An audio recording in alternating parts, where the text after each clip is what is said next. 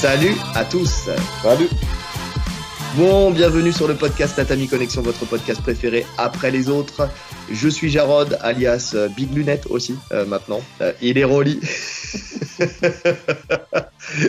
Et euh, on va vous parler, on va vous faire un épisode un peu hybride cette semaine, parce qu'on va faire nos, nos UFC Awards 2023. Et étant donné qu'il n'y a pas beaucoup d'actualité, on va mixer les deux, c'est-à-dire que en fait, essentiellement, l'actualité, c'est l'UFC 300 hein, pour cette semaine. Donc, euh, avec les combats potentiels, euh, les euh, rumeurs, ce genre de choses. Donc, on va parler en fait de, de cette UFC 300, qui sera en fait notre projection pour le plus gros événement qui va se passer en 2024. Donc, ça, ça, ça découle finalement. Hein, finalement, ça, ça, se compose bien. Et, euh, et on fera un tout petit retour aussi sur la Pro League parce qu'on devait le faire dans le podcast d'actu. On ne fait pas de podcast d'actu cette semaine. Donc, euh, donc eh ben, on va en parler quand même parce que c'est un événement qui mérite d'être euh, d'être évoqué. Donc, euh, donc, euh, donc voilà, c'est pour ça. On va en parler, on va en parler sur ce, sur ce podcast-là. Donc, euh, voilà, je vous ai dit, un podcast hybride, mais c'est pas grave. Il fera l'affaire et il fera le bonheur de, bah, de ceux qui sont dans le même délire que nous. Un délire de folie. Donc, euh, donc voilà. Il va durer trois Alors, heures. Et il va durer 3h30. Non, je pense pas. Non, je pense non, pas. Non, non, non, non, 2h30. Allez, au bas mot. En Au tout bas mot. cas, 45, 45. Allez, qui dit mieux? Donc, nos UFC Awards 2023, c'est la troisième année, je crois, hein, qu'on fait ça. Ouais. Ouais, donc on a commencé en 2020, voilà, on s'est dit, allez, c'est une dizaine, on, on- on démarre avec ça. On rajoute ça dans le contenu. On va garder les mêmes catégories qu'on fait d'habitude, c'est-à-dire combattant de l'année, combattante de l'année, KO de l'année, soumission de l'année, fight de l'année, upset de l'année, comeback de l'année et le prospect de l'année. Donc, euh, on peut même peut-être en rajouter une, c'est le combattant français de l'année. Ça peut être une possibilité aussi. On peut, on peut peut-être, euh, peut-être le rajouter. Ok. Donc, euh, donc, on verra ça après. Et on va commencer, donc, comme je vous l'ai dit, par le combattant de l'année. Et je te laisse ouvrir le bal, parce que visiblement, je te laisse pas assez parler. Ah, attendez, il faut quand même que je dise pourquoi, en fait. C'est parce que j'ai eu un magnifique commentaire d'un fan de Fernand Lopez, enfin, en tout cas, qui n'aime pas qu'on parle mal de Fernand Lopez. Et donc, euh, donc voilà, si je vous invite à aller le lire, parce que franchement, c'est une pépite. Euh, une petite crotte de nez à la fin sur ma participation dans le camp de Nora, euh, en comparaison à, à Fernand Lopez avec Gann et leur histoire. Donc, non, franchement, c'est magnifique. Je lui ai répondu dans la joie et dans la bonne humeur, vraiment, en démontant point par point tout ce qu'il dit. Il nous reproche, par exemple, de, de citer certains autres podcasts, mais comme j'ai si bien dit, de toute façon, on s'écoute tous les uns les autres. Donc, euh, juste le fait d'en parler, bah, ça montre notre honnêteté intellectuelle et puis ça ne nous empêche pas de donner notre avis sur ce qui est dit par les autres podcasts. Et surtout, là, c'était sur un sujet qui était une polémique qui était lancée par un podcast. Donc, forcément, on était obligé de le citer. Sinon, effectivement, il n'y a pas d'honnêteté intellectuelle et puis les gens n'auraient pas compris le contexte. Donc, euh, donc voilà, donc c'est super. Donc, euh, si tu nous écoutes encore, c'était quoi déjà? Flyer, je sais pas quoi. Euh, déjà, merci parce que tu nous rajoutes une vue. Merci parce que ton commentaire a fait monter euh, notre, notre podcast dans les algorithmes. Donc, plein d'amour, signé Big Lunette. Et je vais arrêter de parler parce que visiblement, je parle trop. Donc, à toi. Arrête tes monologues, Big Lunette. Ah c'est mon côté théâtral. Alors, fighter de l'année. Fighter de l'année, franchement, je sais pas si on a le même. Mais c'est un mec, je me serais jamais dit qu'il finirait fighter de l'année, tu vois. Alors, on a peut-être potentiellement le même alors. Ouais, et bah, c'est le, je crois que c'est le seul qui a trois victoires en 2023, c'est Sean Strickland. Ah bah non, bah pas du tout. ah bah tu vois, tu disais, je suis sûr qu'on on aura les mêmes choses. Bah, Non, non, je t'avais dit, je t'avais dit, je pense que sur le fighter de l'année, on n'aura pas les mêmes choses. Ah d'accord, oui, c'était- sur celui-là. Euh, donc Sean, Sean Strickland. Sean Strickland qui euh, en donc trois victoires en 2023, qui bat Nassourdine en début d'année en short notice. Nassourdine, on connaît sa valeur, hein, c'est un très bon combattant. Il enchaîne avec Magomedov et il finit l'année en beauté en prenant la ceinture à Adesanya dans un upset de, fou que personne n'attendait. Euh, il finit l'année un peu sur une polémique, mais où il est mis en lumière, tu vois. Je trouve qu'il il commence à trouver son public. Je sais pas, il commence à y avoir une sympathie autour de Strickland. Tu sens, je sens le virage arriver, tu vois. Je pense qu'il a une victoire ou deux de devenir vraiment une grosse star. Si là, il passe du Plessis et que derrière, il défend encore une fois de plus, je pense que potentiellement, en tout cas sur le marché américain, il peut vraiment exploser. Donc, euh, donc ouais, c'est mon combattant de l'année. Et ça me fait bizarre de, de le dire. Je sens, je sens que t'es pas à l'aise. Tu t'es reculé dans ta chaise. C'est très bizarre de dire que. Tu- Tu l'assumes sans l'assumer en vrai. Ouais. Et pourtant, j'ai- cherché, hein, mais pour moi, c'est le plus légitime à avoir ça. Ah Ouais, non, non, ça n'a pas été évident parce qu'effectivement, euh, tu regardes, ils ont à peu près tous le même nombre de victoires. ils ont à peu près tous fait les mêmes accomplissements. Alors c'est vrai que pour le parcours, je comprends. Hein. Je comprends tout à fait. Sean Strickland, je comprends tout à fait. notamment sa victoire contre Adesanya. Personne n'aurait mis un copec sur cette, sur cette victoire. Donc, donc oui, effectivement. c'est vrai. C'est vrai. Maintenant, je pense qu'à Desania, il était, euh, il est en, complet burn-out. Donc, euh, c'est vrai que, alors, je retire rien à sa victoire, hein, rien du tout. Mais tu vois, on verra, on verra ce que ça donne sur l'avenir et sur sa longévité de carrière. moi, ça me fait bizarre, tu sais, de mettre en avant un mec qui, euh, qui tire des propos. Alors, ça, c'est après, c'est mon côté, tu sais, humaniste, mais tu sais, des propos aussi sales que lui. le fait que, que, alors, c'est vrai que dans son trash talk, son explication, elle est très bonne. Tu sais, son explication, son, tu vois, le, fait euh, qu'ils disent que qu'ils ne s'attaquent que à des faits qui sont actuels, tu sais, et qui sont mis en lumière déjà par euh, les combattants, tu vois, et mhm. qui ne va pas aller chercher le passé ou sur des choses. Où... En fait, il ne fait du trash talk que sur des faits qui sont, euh, comment dire, où la personne a la main dessus, c'est-à-dire qu'il pourrait arrêter. La personne qui trash talk, en fait, sur ce sujet-là, lui-même pourrait se stopper de lui-même, tu vois. Et il, ne, il va jamais trash talker sur quelque chose qui qui finalement, où les, gens n'ont pas eu d'emprise dessus, n'avaient pas la main dessus, comme pour lui, par exemple, avec euh, visiblement ce qu'il a subi dans son enfance, il était, euh, il, il, a subi, il était victime de cette chose-là. Il n'était pas, mhm. il n'était pas à l'instigation de cette chose-là. Donc, donc, pour le coup, il pourra jamais critiquer quelqu'un sur ce fait-là. Donc ça, c'est une chose. Euh, donc, mais bon, ça reste quand même euh, quelqu'un qui tient des propos très border, euh, qui se balade avec un fusil d'assaut pour promener son chien, qui. ouais, bon, comme 50% des Américains, quoi. C'est pour ça qu'il va trouver son public là-bas, de toute façon. Mais, mais bon, mais, mais je peux comprendre. Je l'entends tout à fait que sportivement, par contre, c'est vrai qu'il a, qu'il a fait des choses, des choses intéressantes. Bon, après, sur ces deux victoires, avant Adesanya, euh, ouais, ouais, oui, bien sûr, bien sûr. Bon, c'était après c'est pas c'est pas des top top contenders, tu vois, donc c'était pas du top 5. Donc bon, après, c'était. Euh, voilà. Moi, j'ai mis Alex Pereira. J'ai mis Alex Pereira, euh, qui, tout simplement parce qu'il a été euh, décroché donc sa, deuxième ceinture et donc marqué l'histoire, son histoire et l'histoire aussi du sport avec, avec le chaos sur Prochaska. Il a été chercher cette ceinture chez les, chez les lourds légers. Prochaska qui était l'ancien champion, donc en plus c'est une victoire qui est complètement légitime. Il bat aussi Blakovic sur une victoire qui est un peu plus litigieuse pour certains, mais il va le chercher et il était aussi ancien, ancien champion. En fait, il a battu deux champions pour, euh, pour aller, chercher, euh, aller chercher cette deuxième ceinture après avoir pris la ceinture, même s'il la perd euh, justement sur l'année 2023 contre Adesanya. Mais, mais en tout cas, voilà, il va chercher cette deuxième ceinture et marquer l'histoire parce que c'est voilà, il a, il a eu ses deux ceintures dans le Glory, deux ceintures en très peu de temps avec un record de long, de, fin, de vitesse pour avoir ces, ces ceintures là à l'UFC pour moi, il mérite, euh, il mérite aussi euh, d'avoir ce, titre de combattant de l'année. Ouais, c'était mon hésitation. C'était entre les deux. Donc, euh, c'était entre les deux. Mais ouais, le fait qu'il ait sa défaite, ça, ça, m'a motivé à mettre Strickland. J'aurais voulu une année parfaite pour être le fighter de l'année, mais, mais c'est vrai que ce qu'il a fait, c'est énorme. Ouais, ouais, ouais. Surtout là, en plus, euh, enfin, c'est sur sa lancée là. On en parlera tout à l'heure pour l'UFC 300, mais visiblement, il veut continuer à marquer l'histoire. Donc, euh, donc on va voir ça. Mais, euh, mais c'est vrai qu'il a, il a apporté, il a apporté quelque chose. Tu vois, que, pareil, on n'aurait pas pu s'attendre à ça en fait. Parce que c'est bien de le dire, dire qu'il est potentiellement, il est capable de le faire. Maintenant, c'est pas c'est pas sa discipline. On voit son niveau au sol, c'est c'est pas fou. Son niveau en lutte, c'est pas fou. En fait, c'était un boxeur. Finalement, c'était Adesanya en plus puissant, certes, mais en moins technique, tu vois, avec moins d'aptitude à, performer dans le MMA. Et finalement, il a réussi à faire ce que Adesanya n'a pas réussi à faire. Quand Adesanya est monté et qu'il a perdu contre Blakovic, bah, après, c'est pas le même gabarit, on va pas se mentir. Ouais, lui, vraiment, il a le euh, gabarit parfait pour monter. C'est ça. Mais en tout cas, il a réussi à le faire. Il a marqué l'histoire. Donc, euh, donc euh, c'est pas deux ceintures en même temps, mais c'est quand même deux ceintures dans deux catégories. Donc, donc bon, ça justifiait la chose combattante de l'année. Alors, il y a de fortes chances cette fois-ci qu'on ait la même. Ouais, c'est ouais, sûr même, je pense. Alexa Grasso. Ouais. Ouais. Qui euh, a pris la ceinture à Valentina Shevchenko par soumission et l'a défendue euh, contre cette même Valentina. Euh, ça a fini en match nul, certes, mais, mais elle a montré qu'elle qu'elle pouvait tenir tête à, à la GOAT, enfin l'une des GOAT, en tout cas parce que ça c'est entre elle et Nunes de, du, MMA, du MMA féminin.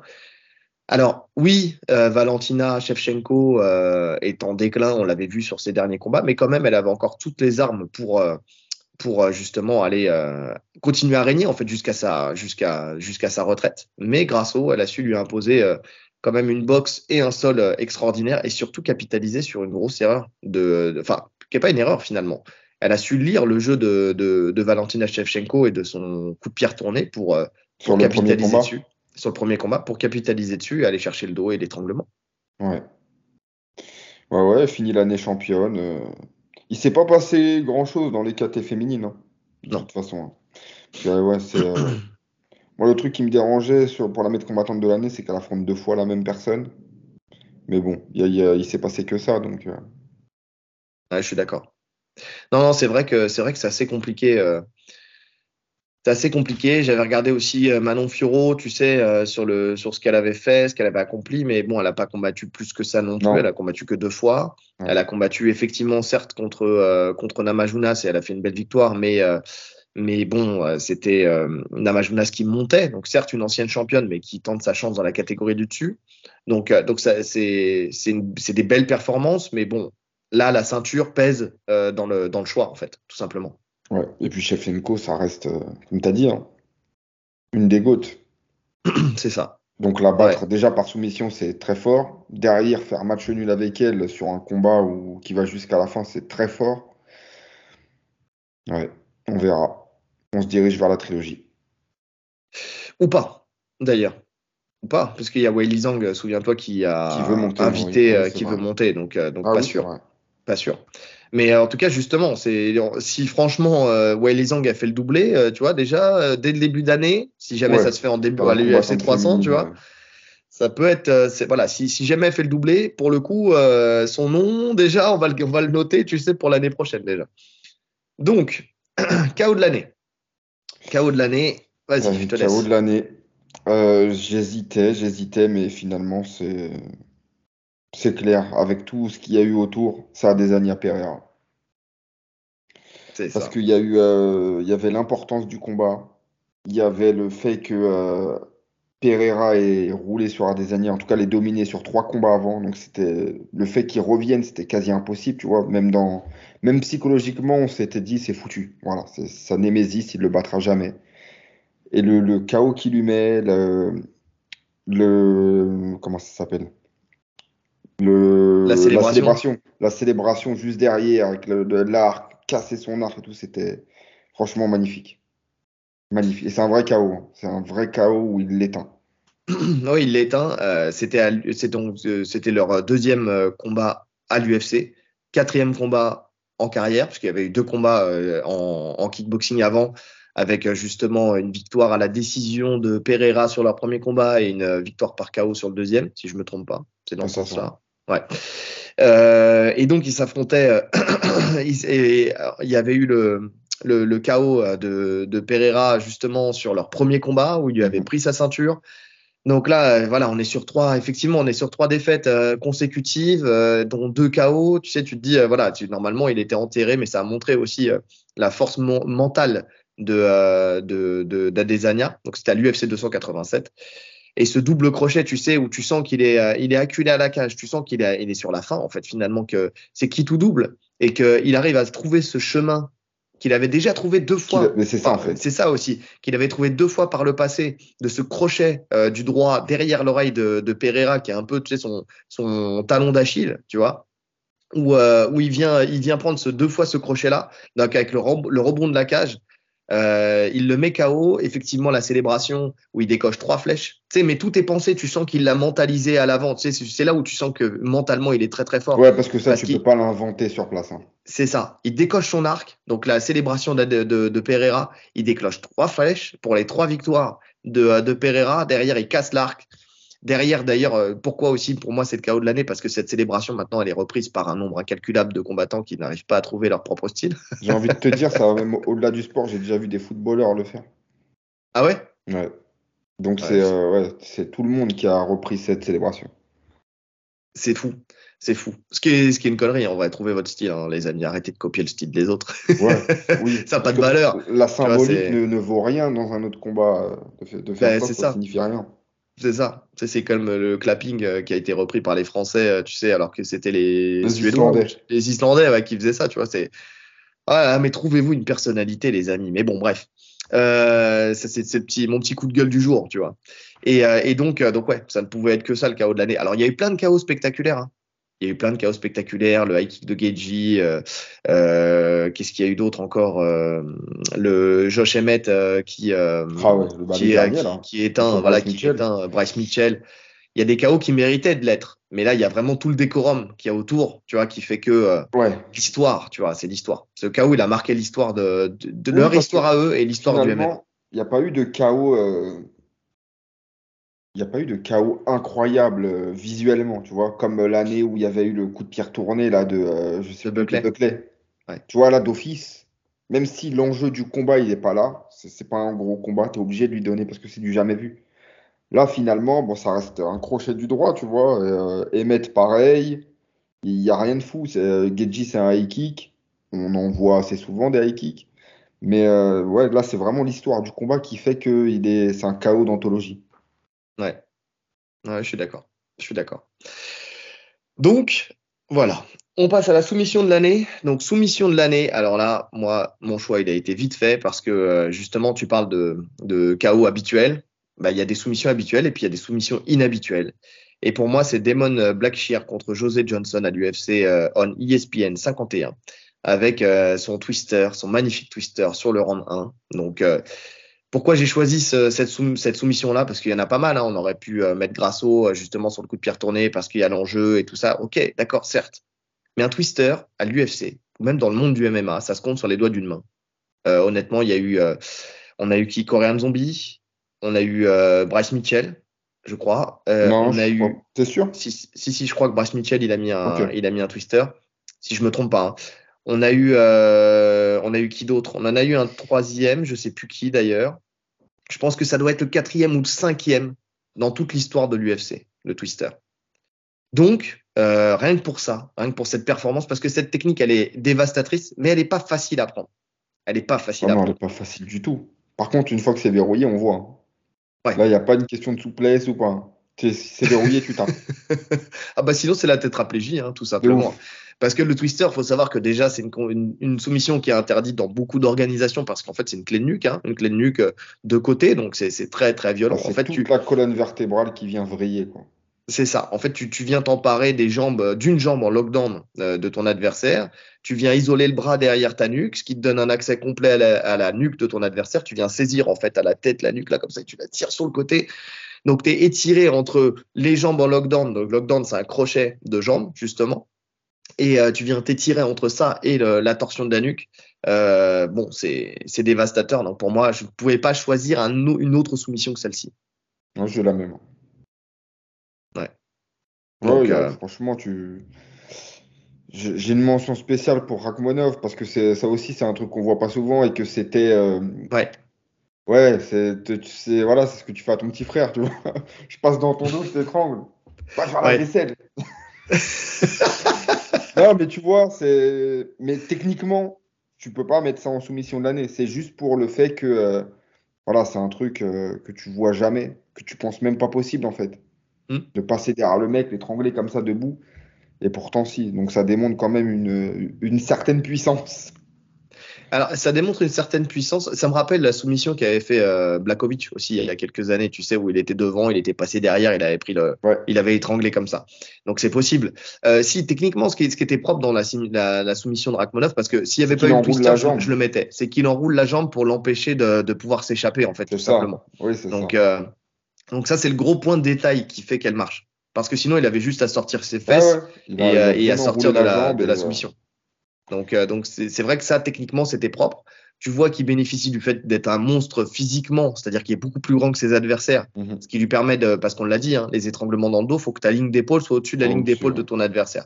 Donc ça, pour, pour le coup, quand tu le fais debout, ça veut dire que tu es plus grand. Donc déjà, il a bénéficié de ça. Et en plus de ça, bon, bah, la puissance. La puissance, euh, bra, bra, bra, bra, la puissance, tu vois, comme, dirait, comme disait MHD. Et donc, non, non, mais c'était technique et c'était puissant, c'était physique, c'était, euh, il y avait pas mal de choses. Mais ça peut pas passer. C'est en deuxième position pour moi. ça peut pas passer devant un twister. C'est sûr que non. C'est sûr que non. Donc, euh, donc voilà, c'était, euh, c'était pour nous notre soumission de l'année. C'est vrai qu'on est, on est plutôt câblé pareil, hein, on est plutôt connecté pareil. Et on va voir si ça continue avec le fight de l'année. Bon, je sais déjà que ça continue parce qu'on en a parlé. On en a parlé. C'est le seul qu'on a parlé avant. Ouais, ouais, ouais. Parce que, parce que j'ai eu un, un, doute en choisissant ce fight. Je vais, je vais te laisser le dire, hein, mais j'ai eu un doute en, en, choisissant ce fight parce que j'avais peur d'être biaisé par, par tu sais, ce que l'attente que j'avais de ce fight, tu sais. Ouais. Parce que quand j'écoute les autres podcasts qu'on écoute, tu vois, c'est pas forcément, ils en parlent, mais c'est pas forcément celui qui est choisi. Tu vois. Ok. Euh, par contre, excusez-moi, je fais juste une parenthèse. C'est très drôle. Il y a la plante derrière toi, là, tu vois. On dirait que tu as une petite mèche. Pour une fois, tu as des bûches. Je te jure que depuis tout à l'heure, tu... je te jure que tu passes. Décale-toi un tout petit peu sur ta gauche.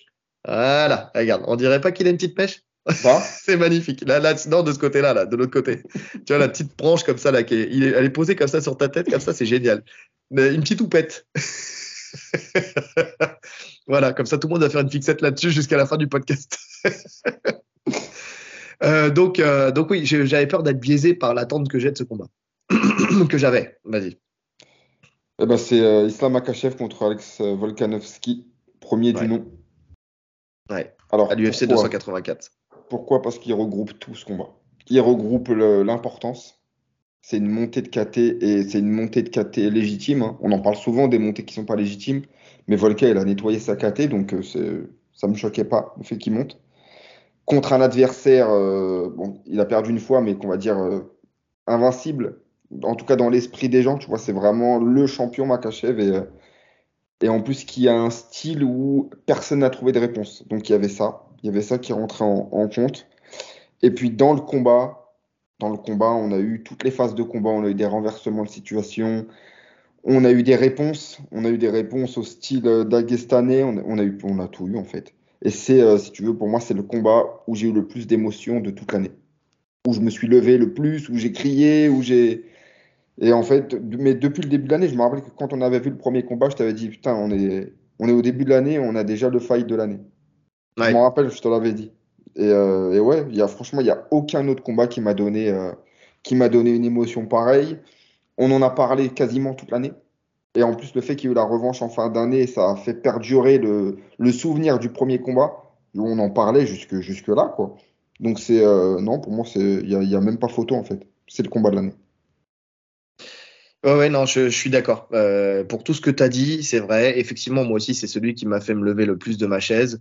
Euh, alors, c'était Baba euh, qui, qui, disait que lui, il avait du mal à le mettre parce qu'il y avait ce round 4, tu sais. Euh, mais, mais ce round 4, moi, je l'ai trouvé exceptionnel de technique, de, de défense, justement, de, de, de Volkanovski. Enfin, tu vois, sur le, les détails, tu sais quand il est pris dans le dos par Makhachev et que tu le vois avec son placement de tête, euh, le, le, le, fait qu'il qu annihile complètement le travail de Makhachev qui pourtant est en position dominante et qu'en plus de ça, c'est lui qui crée le plus de dégâts en frappant le plus, euh, le plus son adversaire. Non, non, moi, il y avait, il y avait de tout, du détail technique, de la finesse technique, de la, de la percussion, il y avait de, de la puissance dans le, dans le jeu. Il y a, il y a, il y a eu une page d'histoire qui a failli s'écrire aussi parce que la, la victoire, elle n'était pas très loin. Euh, il y a ce, ce, renversement de situation euh, dans le cinquième round où euh, tu sens qu'il fallait pas un round de plus ou quelques minutes de plus à Makhachev euh, dans, dans ce combat. Enfin, tu, tu, tu sens vraiment qu'il y, y, y, a quelque chose qui s'est créé. Il y avait une émulation, il y avait le, le, le, le, le lien avec le public, comme ça se passait en Australie, tu sais, Australie, ouais. justement de, de, Volkanovski. Il y avait ce, ce côté où il était complètement possédé par le combat, tu sais, avec, avec ce truc où tu sentais qu'il était inarrêtable. tu sentais que le, que le, le l'ascendant psychologique et physique a, a vraiment euh, changé, euh, tu sais, en cours de combat. Tu vois, c'était vraiment, euh, c'était le champion en fait qui était, euh, qui était fin finalement euh, mentalement cassé à la fin du combat, tu vois, qui était brisé. On le voyait dans le, dans le non verbal, tu sais, dans le langage corporel des deux. non, il, y avait, il s'est passé un truc de folie dans une KT où, où justement on sait que tous les combats sont difficiles, tu sais.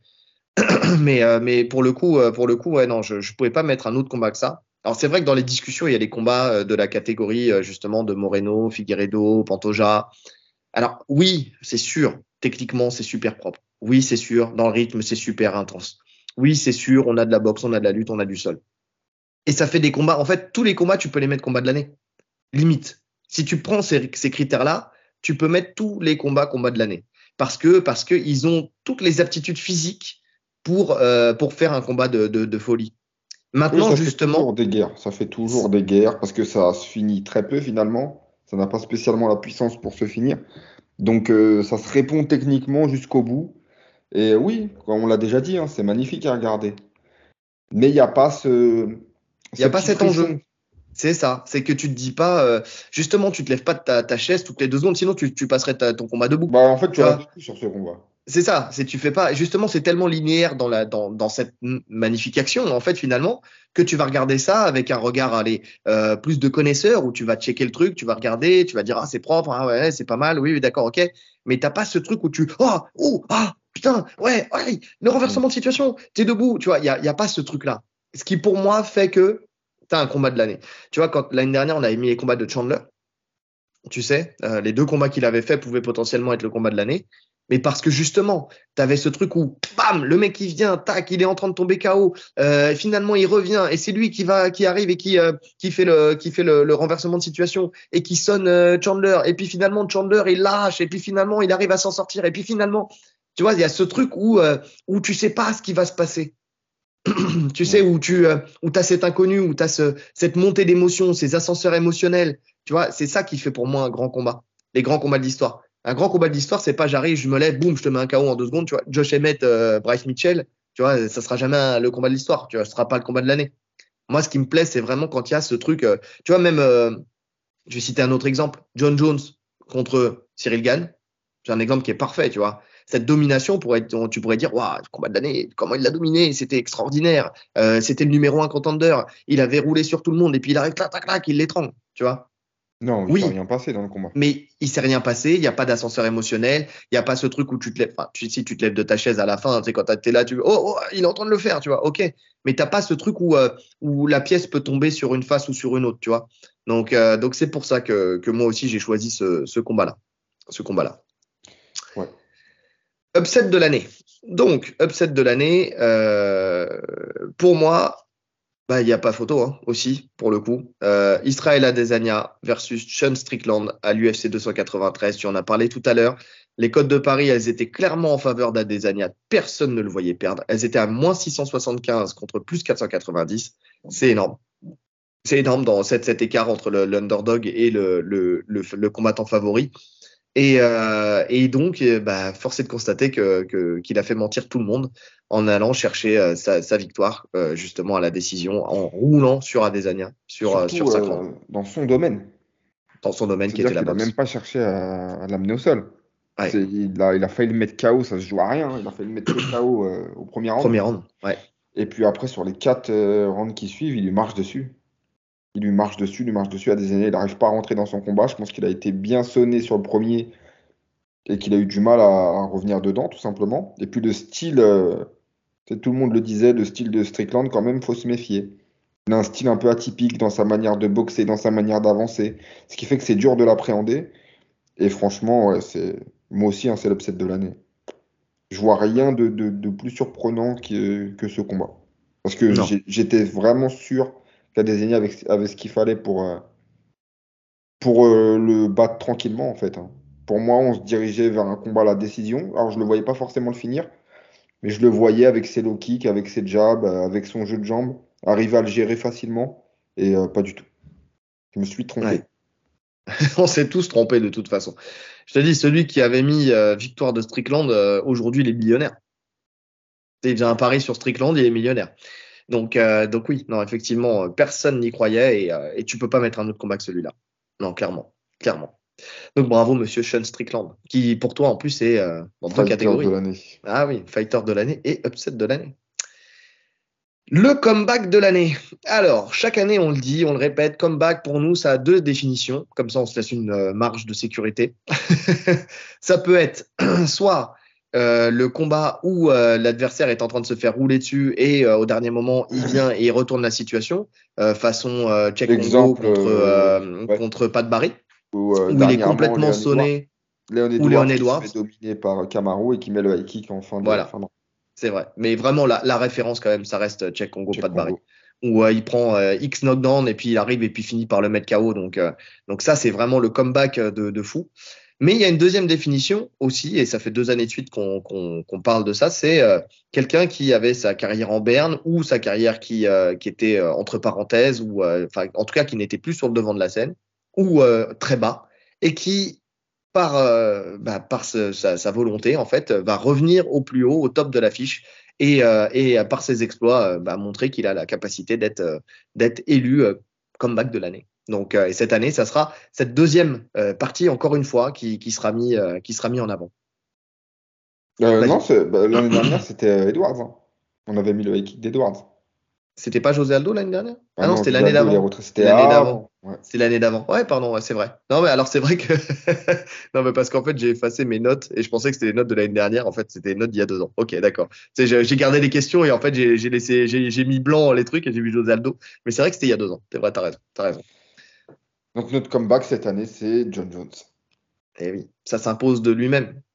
D'ailleurs, tu me diras à qui t'avais pensé à la base, parce que c'est vrai qu'on n'en a pas parlé, mais, euh, mais parce que toi, tu avais pensé à autre chose. Tu m'as dit que tu avais galéré sur cette KT, et puis je t'ai dit, bah moi, je vois, je vois, c'est sûr. Enfin, je vois pas autre chose. Euh, j'avais galéré parce que j'avais rien marqué encore. Je m'étais laissé un trou. Ah, d'accord. Ah oui, tu pensais à rien. C'était très compliqué. Je sais pas ce que, ouais, je sais pas ce que j'aurais mis. Mais, euh, mais oui, quand, on en a parlé, c'est vrai que John Jones, c'est tellement logique. Après tellement d'arrêts, en plus revenir dans une catégorie différente, prendre le numéro 1 contender. Ouais. Il n'était pas champion intérim? Il n'était pas, champion intérim. Non, non, non, non, non. Non, parce que, euh, parce que Nganou, il avait la ceinture. Et Nganou est parti entre temps. Et donc euh, là, justement, c'était une ceinture vacante. C'est ça. OK. Ouais, donc le numéro un contender et faire ce qu'il a fait, c'est. Bah, trois ans d'absence. Il vient, il revient, il revient pas, il revient, il revient pas. Négociation difficile, je combats contre Nganou, pas contre Nganou. Ça tarde, euh, donc euh, moralement, psychologiquement, c'est compliqué. Euh, avec tout un tas de problèmes judiciaires. tout un tas de scandales, une montée de poids qui se fait, qui, en tout cas sur le papier, a pas l'air ouf quand tu le vois arriver un mhm. peu gras et tout, avec euh, tout ce qu'il nous avait promis, un physique de fou et tout, on se rend compte que c'est pas forcément au rendez-vous. Maintenant, ça signifie rien. Hein, le. On l'a vu hein, de toute façon. Mais euh, franchement. Mais une intelligence de combat, euh, une intelligence de combat en fait qui qui l'a suivi d'une catégorie à l'autre parce qu'il était champion invaincu depuis des années en lourd léger, il monte en lourd. Euh, il, il, a su encore, euh, encore une fois décortiquer, analyser, décrypter euh, le style de, de Cyril Gann. Il, est, il, a su rentrer dans sa tête aussi euh, durant le, le pré-fight. Il vient, il, il, rentre dans sa tête dans le fight avec cette histoire de coup dans les parties qui, qui met un, sort comment dire, et qui met un frein et puis met un frein technique à Cyril Gann qui, qui doit changer et adapter son style. Et puis finalement, il vient et très rapidement, en deux minutes de combat, il le finalise après l'avoir ramené au sol tout en contrôle, l'amener dos à la cage et puis prendre cette fameuse guillotine en deux temps qui réajuste euh, et euh, en mettant un piège en plus à Cyril Gann pour euh, lui donner une fausse porte de sortie qui va exploiter derrière et qui, qui lui permet de le faire taper. Non, franchement, il a, il a marqué l'histoire encore une fois de, de, ce sport avec, avec cette victoire. Dommage, dommage que, que le combat contre Stipe Miocic ait dû s'annuler de par sa blessure parce que si, si, s'il avait fait Miocic en plus, pour moi, c'était le fighter de l'année pour le coup. Exactement, pareil, pareil.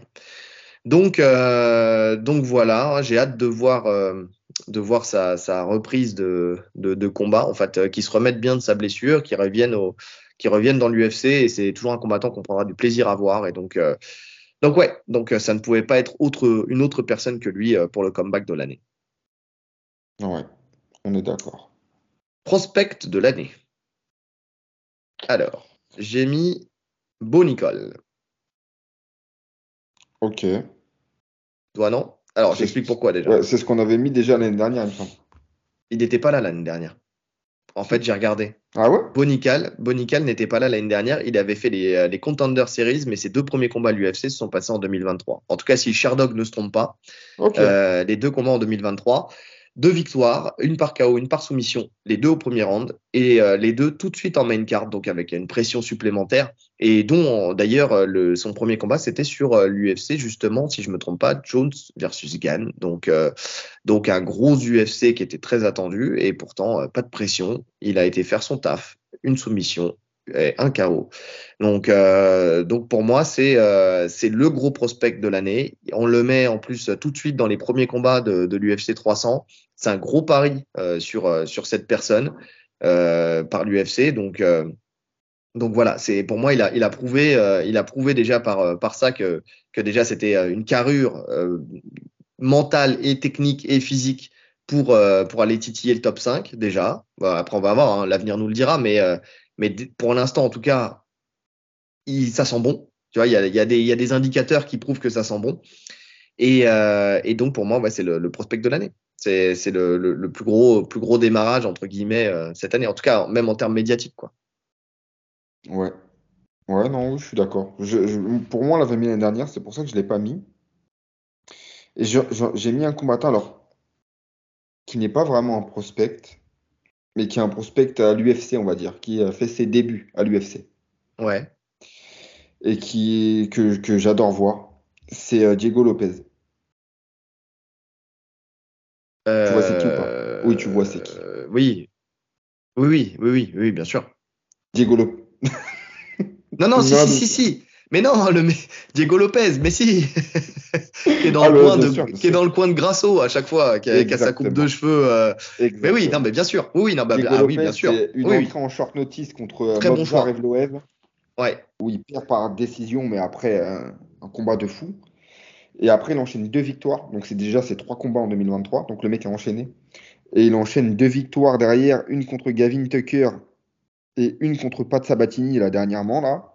Ouais. Euh, avec, euh, avec un beau KO en plus. Donc, franchement, c'est un mec ultra complet. Non, avec un sol de fou, hein, on l'a vu. Mais qui est aussi dangereux debout, qui est très agressif. Et c'est un, un vrai plaisir de le voir combattre à chaque fois. Et c'est lui que j'ai envie de voir évoluer euh, l'année prochaine, voir jusqu'où il va aller. Ouais, non, mais je te rejoins parfaitement aussi sur, euh, sur ce nom-là. Alors, c'est vrai que j'y ai pas pensé, mais oui. Grosse expérience, contrairement à un Bonical, c'est 23 combats, 6 défaites. Euh, donc, c'est pour ça qu'on peut pas vraiment le qualifier de prospect. Ouais. Bon, il vient de commencer à l'UFC. Après, il est assez jeune, hein, il a 28 ans. Bonical, il a 27. Donc, ils ont quasi le même âge. Mais ouais, grosse expérience quand même. Mais de l'autre côté, tu as une grosse expérience en lutte aussi, et donc euh, habitué des gros événements en lutte aussi, tu vois. Expérience en lutte, ouais. En lutte et en grappling aussi, enfin, tu vois, donc, euh, donc oui, non, non, c'est vrai que c'est, euh, c'est vrai que j'ai, j'ai, j'ai pas pensé à lui, mais maintenant que tu le dis, ça s'impose aussi. Ouais, c'est vrai que les deux, c'est les deux plus gros prospects de l'année. Euh, pareil aussi, qui ont, qui ont su, comment dire, montrer que qu'ils avaient les épaules pour pour être sur des gros événements, sur, enfin, tu vois, pour pour avoir une stature de de contender en tout cas. Ouais, on parle pas de ouais. champion pour l'instant parce que c'est trop tôt, mais bon voilà. Non, pourquoi j'ai eu un moment de bug? Parce que je suis allé voir, j'ai mes notes de l'année dernière sur, le, sur l'iPad et donc c'était Jack Della, Jack Della Magdalena euh, l'année dernière. Que, que, en tout cas, moi j'avais mis. Ok. Donc euh, son prospect de l'année. Donc, euh, donc voilà, voilà, voilà nos, nos, nos awards, nos UFC awards. Alors on a fait, on est, on est basé sur l'UFC. Hein, sinon, on aurait peut-être eu aussi d'autres, d'autres noms si c'était sur le MMA. Mais, euh, mais en tout cas basé sur l'UFC. Et donc le français, combattant français de l'année. Bon, de toute façon, il n'y a pas. Benoît Saint-Denis. Benoît Saint-Denis, Benoît Saint-Denis. Et combattant français dans de l'année, hein, Manon Furo. En vrai. Parce qu'il. Euh, oui, il mais il est rentré, euh, il est rentré avant. Enfin, c'est, il était déjà là l'année dernière, lui. Tu vois, moi, pour moi, prospect, c'est quelqu'un qui est arrivé dans l'année. Rentrer, ouais. Ouais. ouais, ouais, ouais. Ou alors en toute fin d'année euh, d'avant, tu vois. Enfin, ouais, ouais, donc, pour moi, tu sais, il a, là, là, plus, il est plus considéré comme un prospect. Ouais, ouais. Non, non, Benoît Saint-Denis, euh, clairement que ce soit au niveau, euh, au niveau des fights, où il nous a proposé les meilleurs combats pour les Français, c'était lui qui a fait les meilleurs combats. Et au niveau de la notoriété aussi. Il a vraiment explosé cette année. C'est devenu la superstar du MMA français. Mais et puis pas que, parce que il a pris aussi une notoriété aux États-Unis, un truc de fou. Donc euh, donc c'est-à-dire que pour le coup, même euh, parce qu'on parle de, du MMA français, mais il a fait parmi les plus gros fights du MMA tout court. Parce que son Oui, high kick, euh, son high Ah, kick qu'il met sur euh, Sur, sur, euh, sur, euh, euh, Ah qui met sur l'autre là, qui met sur l'autre. Sur l'américain, le militaire. Oh putain, on est nul. On est nul. Faut qu'on arrête, faut qu'on raccroche le micro. Euh, il a raison, euh, Flyer. On va s'arrêter là. Euh, non, non, mais oui, non, non, en tout cas, oui, il a, ce, ce KO-là, il aurait pu. Matt Frévola. Il aurait pu être, il aurait pu aussi être mis dans les KO de l'année aussi, hein, honnêtement.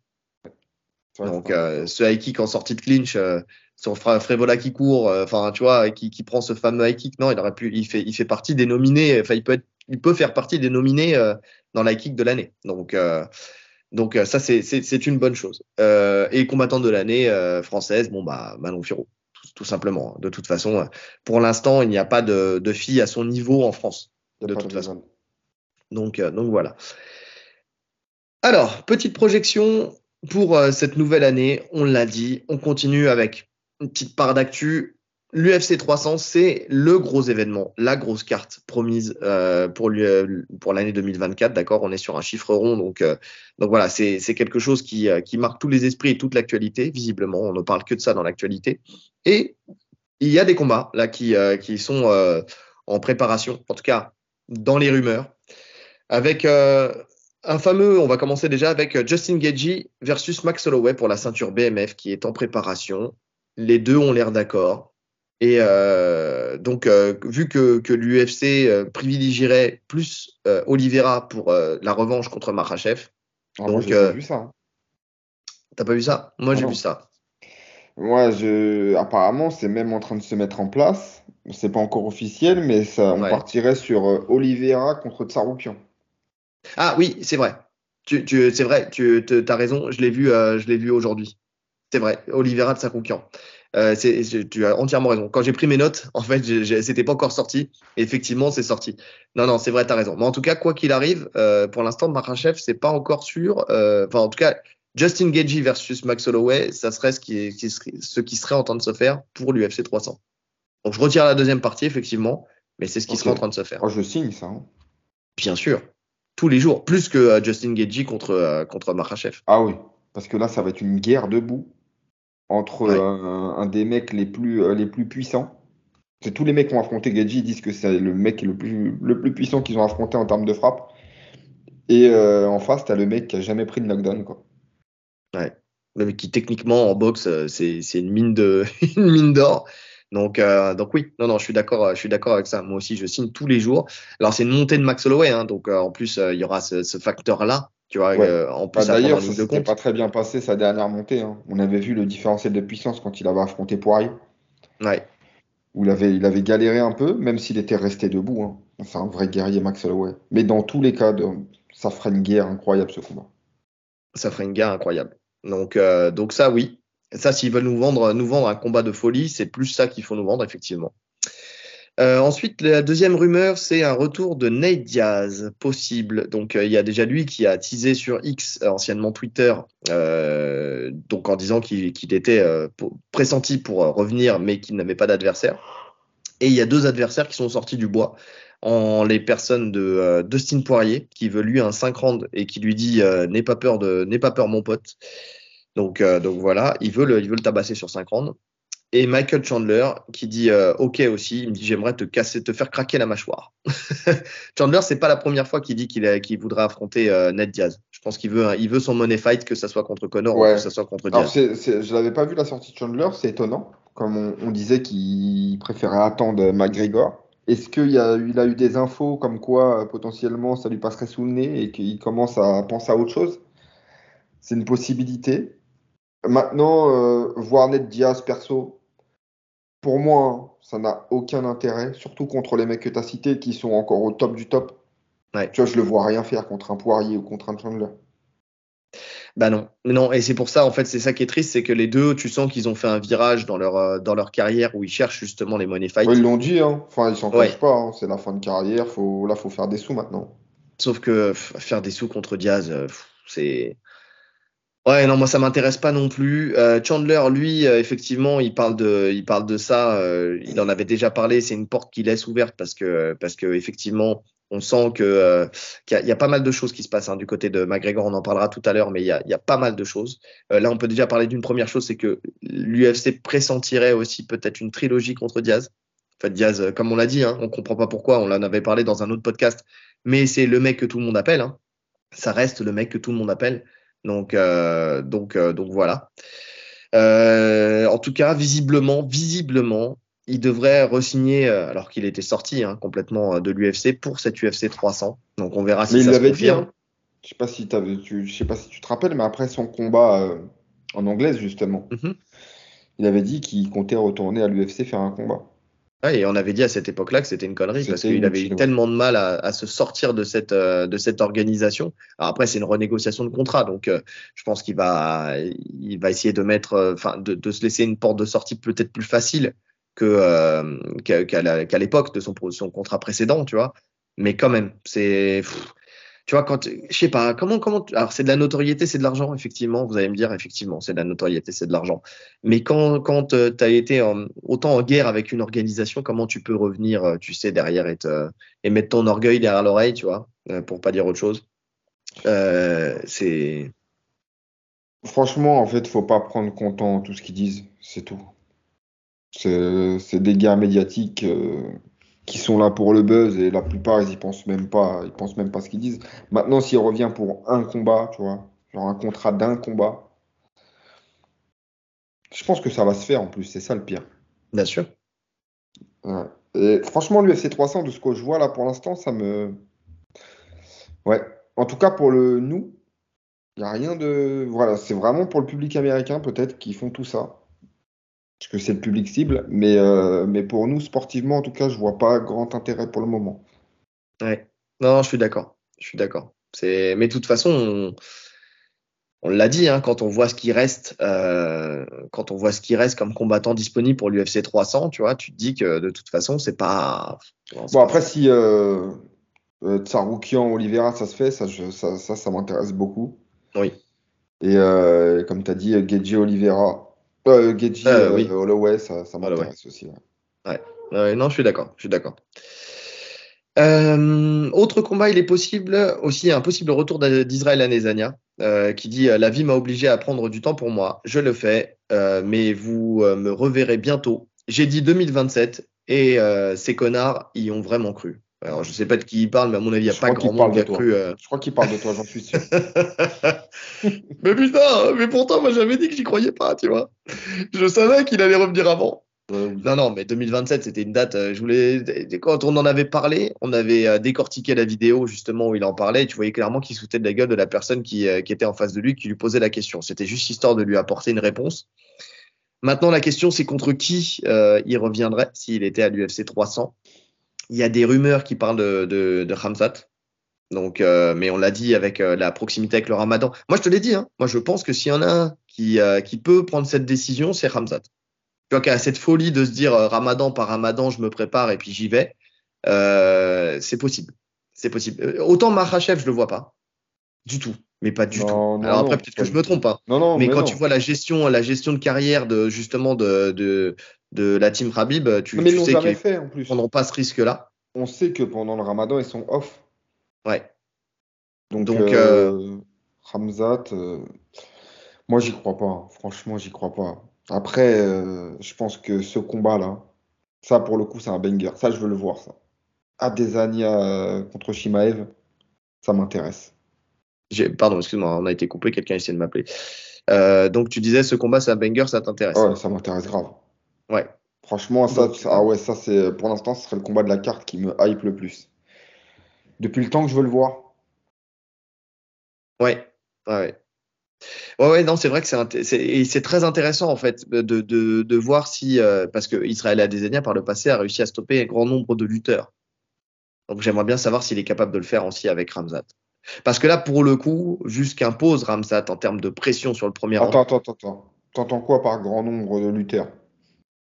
Non, mais après, euh, c'est euh, bah, euh, comment il s'appelle euh, Romero. Mais c'est vrai qu'en fait, quand tu regardes bien Romero, c'est pas un lutteur, il Ouais. lutte pas plus que ça. Non, c'est vrai, c'est vrai. met comme ça devant lui, il bouge plus. Ouais, Romero, c'est vrai qu'il a pas bougé. Euh, ouais, ouais. ouais. Vettori, et c'est pas Vettori, Vettori, comparable. c'est pas, c'est pas Vettori, comparable. ouais, il plaque à la cage, c'est et c'est c'est le jeu d'Adesanya en fait.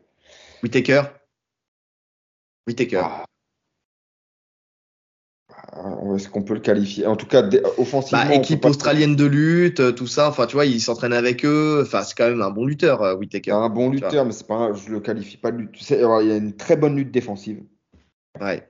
mais euh, en lutte offensive, euh, c'est incomparable avec euh, Shimaev. Ouais.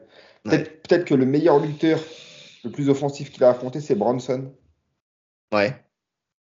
C'était au début, mais euh, il avait bien géré. Mais encore une fois, c'est incomparable avec la lutte de Shimaev. Bah, c'est ça en fait. C'est exactement ça. Tu vois, c'est c'est des lutteurs sur le papier, mais là, c'est pas la même chose. Là, ça va être une pression en lutte qui va être énorme dès le premier round. Quoi. Ah, mais en quand, tout cas, au quand premier tu round. qu'il amène Kamaru, Ouais. pour moi, il amène tout le monde sur le premier round de Shimaev. C'est, euh, je vois personne résister. À part peut-être un Bonicol, on en a déjà parlé. Hmm.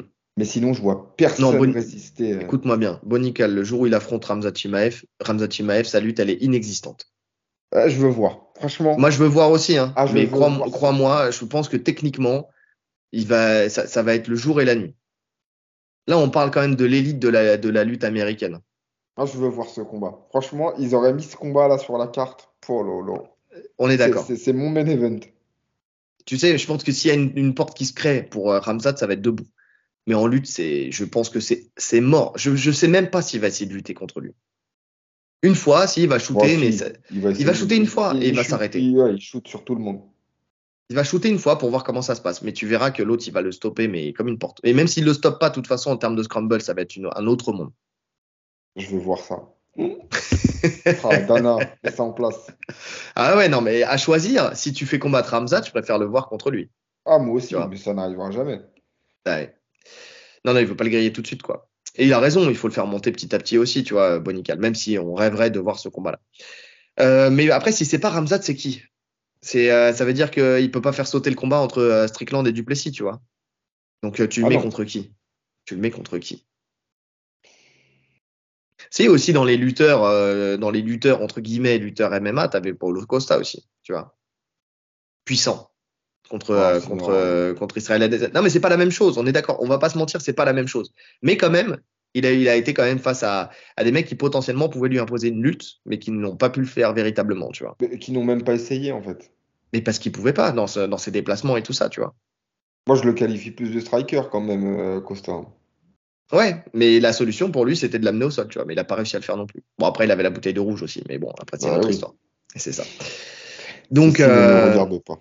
Mais ceci ne nous regarde pas. De toute façon, on ne nous regarde pas.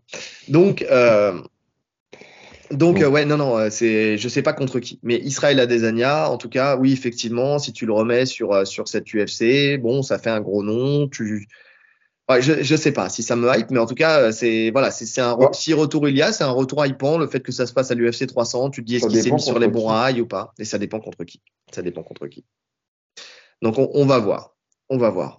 Autre message énigmatique, celui de Pereira, euh, qui, a, qui a mis sur Twitter 30 plus 300 égale 3. Donc 30 livres, ce qui le sépare de la KT du dessus, plus UFC 300 égale 3 titres.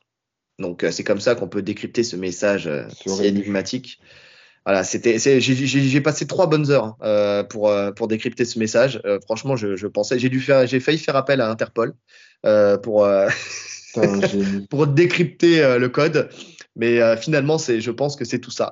30 plus 300 égale 3. Alors, Donc, est-ce euh, que c'est un message, euh, est-ce que c'est une révélation, un truc qui est officieux, ou est-ce que est chez les Mayas, là. un- Est-ce que est-ce que c'est lui qui fait un appel du pied euh, à l'UFC pour, euh, pour mettre en place ce combat? Va Je savoir. sais pas. Euh, on en a déjà parlé, hein, pour l'histoire, c'est euh, c'est beau. Maintenant, en termes de, de- d'opposition, pour moi, ça n'a pas grand intérêt. J'ai beaucoup de mal à voir euh, Pereira faire quelque chose contre Aspinal euh, stylistiquement parlant, et même le gabarit. euh. Ok, c'est un morceau, euh, Pereira, mais il y a un monde d'écart quand même entre son gabarit et le gabarit d'Aspinal. Ouais, je suis d'accord. Pas un poids lourd, euh, faut, faut pas se mentir. Même s'il pèse le, le poids d'un poids lourd, tu vois, d'un d'un Almeida, je pense qu'il est. Mais tu vois quand même que la charpente d'Almeida, c'est pas la même que celle de Pereira. Ouais, ouais. beaucoup plus fin, beaucoup. Ouais, ça, ça n'a rien à voir. Il est fin, il est dense. Après, ça, ça- ça- tu sais, sur un combat, il peut tout se passer, mais c'est vrai que j'ai du mal à le voir gagner. En tout cas, si, si un match-up il doit y avoir contre Aspinal, c'est compliqué. C'est très compliqué. Et puis on l'a dit, plus tu montes de KT, plus ton punch diminue en fait. Oui. On l'a vu en 93, c'est pas le même punch. Il touche Blakovic plein pot, ça bouge pas. Ben, même euh, contre, finalement, contre Prochaska, c'est les coups de coude qui éteignent. C'est les coups de Mais coude il a. éteignent. Enfin, quoique, il y a le. Non, si, il si, il y a le crochet. non, il y a le crochet Non, non, je dis une connerie, il y a le crochet. Il y a le crochet. Ouais, c'est vrai. Donc, euh, Donc c'est vrai. Mais, euh, mais bon, c'est pas la même chose. C'est vrai que c'est pas la même chose. Donc à voir. En tout cas, si ça se fait, ça sera contre Aspinal, ça c'est sûr, puisqu'il dit égal 3. Donc euh, il va aller chercher un troisième titre. Hein. Même si, pardon, même si ça serait un titre intérimaire, mais bon, ça serait quand même marqué l'histoire. Euh, en tout cas, ça, ça, serait déjà fou. Bon, après, il faudrait après aller affronter John Jones, tu vois. Mais euh, ça, ça, pour le coup, par contre, je, déjà qu'Aspinal, je le vois pas. John Jones, je le vois pas plus. Tu vois. Mais non, non ah impossible. Impossible. Il va, il va le jeter en l'air. Donc, euh, parce que lui, pour le coup, il va jeter en l'air. Hein. Ça sera pas comme les autres où ils vont prendre une guillotine euh, debout, euh, tu sais, pour stopper la lutte. Non, le, si, euh, mais même à Spinal, hein, que ça soit Spinal ou que ça soit Jones, quand ils vont descendre dans les jambes, ils vont passer ah tout de suite dans le dos. c'est merci, bonsoir. Tu vois. Là, on va vraiment voir la qualité de sa ceinture marron. Peut-être qu'il passera noir d'ailleurs d'ici là, on ne sait pas. Mais en tout cas, voilà, à voir. À voir dans les rumeurs, en tout cas, voilà ce qui se dessine. Moi, je pense que c'est un appel du pied. Hein. Je pense pas que ça soit quelque chose qui soit signé plus que ça. Mais, euh, parce qu'il y a, y a, tellement de déjà de choses autour de cette KT des lourds. Et je pense que Dana White a déjà tellement de mal à, à, à voir comment dessiner, tu sais, cette KT avec euh, avec la blessure de John Jones, avec le fait qu'il est qu'il est qu'il maintient que euh, John Jones doit affronter Miocic le fait que, enfin, il y, a trop de choses qui se passent dans cette KT.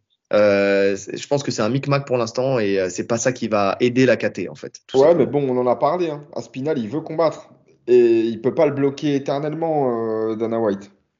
Tu peux pas le faire attendre comme ça quand le champion est. En fait, euh, on l'a dit, il aurait dû être destitué, Jones, pour une blessure aussi longue. Oui, bien sûr. Donc tu ne peux pas bloquer Aspinal qui en plus est à son pic de forme, tu vois. C'est donc il va falloir lui donner quelque chose à manger. Un steak. Ouais, non, non je suis d'accord. Je suis d'accord. Euh, dernière rumeur, si je ne me trompe pas. Donc, euh, toujours cette fameuse rumeur, hein, Conor McGregor versus Michael Chandler. Donc, rien n'est sûr. Rien n'est sûr pour ce combat. Euh, surtout parce que là, il y a une info qui est sortie comme quoi les Saoudiens, alors je dis ce qu'il dit, hein, je, je, cite, les Saoudiens ne, me parlent d'affronter Pacquiao. L'UFC ne me propose rien, donnez-moi quelque chose. Je devais faire mon retour en avril 2024 et même en décembre. Pour tout ce que j'ai apporté à ce sport, je vends plus que tous réunis. Personne dans l'histoire de, des sports de combat n'a été traité comme je, le suis actuellement. Il devrait ouvrir, euh, pardon, euh, oui, il devrait ouvrir ces putains de vannes pour moi. J'attends, je commence à perdre patience. Et derrière, il provoque euh, Pacquiao aussi, toujours avec cette ouverture sur la boxe anglaise, en disant que, que celui-ci lui doit 8 millions de dollars euh, donc à sa société parce que bah parce que il avait il devait combattre et puis finalement ça s'est pas fait euh, par le passé donc donc, euh, donc voilà, on a l'impression qu'il garde une branche en fait. Euh, tu sais, euh, c'est soit l'UFC, soit il veut, il veut combattre. si c'est pas en MMA, si c'est pas l'UFC, bah ça sera, ça sera en boxe anglaise. ce que j'espère pas, ce que j'espère pas, mais c'est vrai qu'il est très proche. Là, on l'a encore vu sur l'événement des Hunter Wilder, Anthony Joshua et tout ça, où, où il était présent. Je pense qu'ils veulent absolument, comme ils veulent signer des gros noms, le mettre en place sur, sur cette carte. Évidemment. Quand tu sais que le plus gros pay-per-view de l'histoire, c'est lui qui le détient avec Mayweather, ouais. évidemment que tu es tenté de le faire combattre. Ouais. Ah ouais. Pour lui, il dit que Pacquiao n'a pas de couilles, qu'il devrait monter, c'est son sport, qu'il devrait monter à son poids et tout ça. Pacquiao est à la retraite, hein, de toute façon, donc euh, il faudrait déjà qu'il sorte de sa retraite. Pacquiao est à la retraite, mais Pacquiao est, reste au top niveau parce que euh, il me semble qu'il veut faire les Jeux Olympiques. C'est que maintenant les pros peuvent faire les Jeux Olympiques avec, euh, avec leur pays. Le seul problème que j'ai vu, le truc qui posait problème, c'est que l'âge limite des JO est 45 ans. Et je crois qu'il a 46 ou un truc comme ça. Ou alors 42, l'âge limite. En tout cas, l'âge limite posait problème. Donc, ils ont demandé une dérogation pour, euh, pour avoir l'autorisation de le faire. Mais bon, s'il s'apprête à faire les JO, c'est qu'il est, encore dans une excellente forme. Parce qu'on sait que les JO, c'est le top niveau. Hein. T'as vu que Jack Paul euh, va faire les JO aussi? Alors, il, il fait pas les JO, il accompagne l'équipe. Il l'accompagne? Il accompagne l'équipe américaine. Ah ouais. Non, mais. Euh, il se met en. Ouais, en, bienfaiteur, en, bienfaiteur, de la boxe anglaise pour son pays. Il veut vraiment booster la boxe, euh, la boxe américaine. Ah bah que, s'ils veulent booster la boxe, en tout cas la, boxe anglaise, qu'ils arrêtent de, de, trafiquer les résultats, déjà, ça sera déjà bien. en vous remerciant. Donc, euh, voilà, effectivement. Donc, euh, donc et le combat, c'est, pas sûr hein, parce qu'entre Diaz, parce que lui, il a dit, alors il y a des moments où il, où tweet ça, il y a des moments où il tweet que c'est, euh, il tweet une cage, tu sais, de, MMA. Il y a des moments où il tweet que euh, que il va combattre, qu'il est en pleine négociation, mais que l'adversaire n'est pas encore déterminé. Euh, donc on parle de Diaz, donc on parle de Pacquiao, donc on parle. Finalement, c'est comme d'habitude, hein, la com, elle est tous azimuts. Et il envoie tout, il brouille les pistes, il envoie tout et n'importe viens, quoi. tu vois, tu, viens de tout résumer. Et je viens de, de me faire la même réflexion. Sur chaque retour de McGregor, c'est la même histoire en fait. Mm. C'est toujours comme ça. Jusqu'à la dernière seconde, on ne sait pas ce qu'il va faire, ce qu'il va pas faire. Et euh, non, moi je suis, je commence à être quasi sûr qu'on le voit sur le UFC 300. Je pense aussi. Surtout que le main et le co-main ne sont pas encore bookés. C'est pas booké, bon, quasi rien n'est booké de toute façon. Oui. On le voit s'entraîner, en tout cas sur les images montrées, tu vois, de, de plus en plus en MMA, en tout cas en lutte, en sol. Donc je, je suis quasi sûr que, euh, qu'on le voit sur l'UFC 300. Et puis même, ce serait une faute professionnelle euh, de pas le mettre sur l'UFC 300 pour Dana White. Quand il a dit que vraiment ça sera l'événement où il, voilà, il balance toute la sauce, tu peux pas faire ça sur McGregor, c'est pas possible. Ouais, je suis d'accord. Je suis d'accord. Donc, euh, donc ouais, non, c'est vrai que tu peux pas faire ça sans McGregor. En tout cas, voilà, c'est le combattant que tout le monde veut voir. C'est celui dont le plus de monde parle pour cette UFC 300. Donc, euh, donc oui, mais ça, ça- sous la pression, normalement, il devrait craquer. Même s'il n'avait pas prévu de le mettre là, je pense qu'il va le, va le faire au fur et à mesure. Et je pense que c'est pour ça qu'il fait beaucoup de sorties et qui, euh, qui menace un peu de repartir aussi à la boxe anglaise. Ce que j'espère pas, hein. Ce que j'espère pas, parce qu'on a vu les dégâts que ça a fait sur sa carrière MMA sur le premier combat contre, euh, contre Mayweather. Donc euh, là, tu peux être sûr que s'il se remet sur un combat de boxe anglaise et qu'il se reprépare en boxe anglaise, c'est fini. Tu le verras plus du tout, du tout, du tout. Ouais. Donc, euh, ou alors même si tu le revois, tu sais d'avance que c'est mort. Enfin, tu vois, tu peux pas parier d'argent sur lui, c'est mort. Surtout qu'en plus, il s'est mis sur les bonnes rails, il a recommencé à travailler sa lutte, il a recommencé à travailler son pied-point, il a commencé à travailler son sol. Euh, tu vois, enfin, tu vois, il s'est vraiment mis dans un mood MMA. Putain, mais quelle connerie. Enfin, on le dit, on le répète. Alors, c'est vrai qu'on ne croit plus trop en McGregor euh, sur ses performances potentielles. Mais moi, ce qui me rassure quand même, c'est de le, de le voir s'être remis en fait dans la- sur les bons rails, tu vois. C'est ce que je t'avais dit. Toi, tu crois pas du tout. Moi, je me dis qu'un McGregor, s'il est bien câblé, qu'il se remet bien sur les bons rails, il peut encore performer. Alors, peut-être pas aller chercher une ceinture, même peut-être pas du tout. Mais en tout cas, il peut encore performer. Tu vois, il a tout pour. Ça reste quand même quelqu'un qui a une mystique autour de lui, tu vois, et qui a a la force mentale et morale pour s'entraîner énormément. Tu vois, c'est ça. Par contre, a un truc qu'on peut pas lui retirer, c'est que quand il décide de s'entraîner, il s'entraîne comme un ouf. Tu le vois, quand il a un objectif, le mec, il est inarrêtable. Ouais, Maintenant- mais tu vois, pour moi, comme on en a déjà parlé, hein, ça fait partie de ces mecs qui, une fois qu'ils perdent leur magie, c'est c'est foutu, ça revient plus. Et le fait de, de- de- d'être aussi riche, d'être aussi, aussi bien financièrement, etc., c'est des trucs que tu peux pas retrouver, en fait. La, Ouais. la dalle qu'il avait, il peut pas la retrouver. non, non, je suis d'accord. Je suis d'accord. Après, c'est, la dalle, c'est l'orgueil aussi, tu vois. Ça, ça peut passer par l'orgueil. Tu sais, euh, le, le fait de se dire, euh, putain, je peux, j'étais le meilleur, euh, je, faut que je, re- faut que je redevienne le meilleur, tu vois. Donc c'est possible. Bon, maintenant, maintenant, on verra. On verra comment ça se passera, mais en tout cas, l'UFC 300, euh, si- il faut, le voir à l'UFC 300. Ça n'a pas d'intérêt de le voir deux mois plus tard sur un autre UFC, franchement, honnêtement. Quand tu sais que tu as un UFC historique comme ça, normalement, tu le mets dessus. Donc, euh, et ça va se faire. Je- je- moi aussi, je pense aussi que ça va se faire. Si ça se fait pas, faut- ça sera dommage, en tout cas. On en a fini avec les rumeurs, euh, justement, sur cette UFC 300, à moins que tu aies entendu parler d'un autre combat. Non, rien d'autre. Non, donc c'était l'essentiel de ce qui s'est passé euh, cette semaine dans les infos. Donc, donc voilà, c'était le point actu, le point actu de la semaine. On peut clôturer avec le combat que tu aimerais voir en 2024 Oh, tu me prends au dépourvu, là. Je te prends pas au dépourvu parce que je t'en ai parlé avant le podcast. Ah, mais Je tu m'as tout le as podcast avant le podcast et t'as lancé le podcast. T'as juste. Allez, démerde-toi, mon gars. Le combat que j'aimerais voir en 2024, euh, euh, eh ben, celui qu'on vient de dire là, euh, Shimaev Bonical. Même si ça n'a aucun sens, franchement, Ouais. je kifferais voir ce combat, mais euh, je crois que plus que tous les autres combats. Même s'il n'y a pas d'enjeu, même si, euh, en fait, moi, je, mon kiff dans les combats, c'est répondre à des questions. Ouais. J'aime les combats qui répondent à des questions. Et là, ouais, le, le fait de se dire qui a la meilleure lutte, qui va imposer sa lutte, ça serait euh, comme je kiffais le combat Ousmane-Shimaev, tu vois, pour, pour cette même raison. Qui va imposer ce- sa lutte? sa lutte et son grappling. Parce que tu sais la différence aussi avec Ousmane, C'est qu'il a un que très bon Bonical, grappling. il a un excellent grappling. Shimaev aussi, il a un très bon sol. Bah oui. Donc c'est pour ça, en fait, il y a, y y vraiment beaucoup de choses, il y a beaucoup de réponses, euh, effectivement, dans ce, dans ce combat-là. Moi, c'est pas celui-là. Alors oui, oui, oui, oui, je signe tous les jours. hein. Mais euh, quand même, quand même, pour l'histoire et pour savoir s'il est capable de le faire, je veux voir Jones à Spinal. Je veux que ça se fasse. Ouais, ben, c'est le premier truc qui m'est venu en tête, mais pour moi, il se fera pas. Donc c'est pour ça que je l'ai pas, je l'ai, pas dit. Pour moi, il Non. se fera jamais. On, on dit le combat qu'on aimerait voir. Tu vois, Ouais, parce ouais, que le combat que tu parles, le combat que tu parles, je suis pas sûr qu'on le voit cette saison, tu vois. Enfin, en tout cas, en 2024. Ouais, mais historiquement, ça peut se faire, je pense. Dans, dans le temps, ça peut se faire. On peut avoir cette opposition. Oui, Mais plus loin. Aspinall, j'y, crois pas. Mais euh, oui, franchement, ça serait, pour moi, ça serait vraiment le, le poinçon final à sa carrière, tu vois. Ça voudrait dire qu'il a battu encore une génération en plus de combattants. Et là, Dans une autre KT. Dans une autre KT.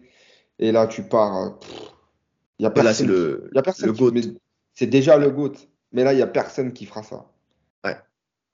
Ah oui, non, mais quand je dis c'est le GOAT absolu, en fait, euh, c'est déjà le GOAT, mais alors là, c'est le GOAT absolu de tous les temps. Tu, tu même de, de, sur question de dopage, pas dopage, n'importe quoi. Le mec, il fait ça. Oui, c'est vrai. Parce que là, on en parle encore. Il y a les JSP, etc., qui sont plus ou moins, selon les gens, à la même hauteur. C'est vrai Voilà. que s'il passe un Aspinal, là, ça y est, il est tout seul, de loin devant. On est d'accord. On est d'accord. Donc, euh, donc ouais, c'est ça que moi, c'est ce combat-là que je veux voir. Je veux voir qui gagne, qui perde. Après, bon bah voilà, c'est le jeu. Hein. S'il le fait pas, franchement, je vais pas lui en tenir rigueur. hein. Euh, honnêtement, c'est vrai que ça sera sa première défaite. Il finirait peut-être sur une défaite, ce que ce qu'on ne souhaite pas. Moi, je ne souhaite pas finir sur une défaite, même si je ne souhaite pas non plus à Spinal de de perdre aujourd'hui, tu vois, alors que euh, alors que lui a tout à construire. Tu vois, c'est c'est c'est là où euh, tu sais, j'ai le cul entre deux chaises où je me dis Ah, euh, dans les deux cas. Ah, euh, moi, je suis Tim Jones euh, depuis toujours.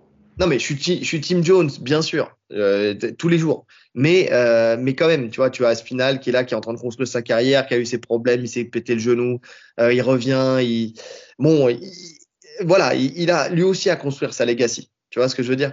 Mais par contre, effectivement, euh, pour l'histoire, pour la télévision, pour Netflix, pour tout ce que tu veux, John Jones doit gagner ce combat. Mais bien sûr qu'il doit gagner ce combat. Surtout Aspinal pourra reprendre après plus tard. Mais tu vois, là où tu vois un Aspinal qui, qui euh, aujourd'hui est pressenti pour être quelqu'un qui va régner pendant longtemps sur la catégorie, tu vois, qui, euh, a tout pour et tout ça, et que c'est la nouvelle génération, le combattant 3.0 euh, de, euh, des poids lourds qui n'était, t'avais jamais eu de poids lourd comme lui ou comme, euh, co- ou comme euh, Gann, tu vois, tu sais, cette nouvelle génération qui arrive et qui, euh, qui, est, qui est prête à, qui est complète, tu vois. Avant, c'était que des lourds qui mettaient des KO. Maintenant, les mecs, ils ont du sol, ils ont de la lutte, ils ont de la surtout que boxe. personne n'a régné longtemps sur cette catégorie.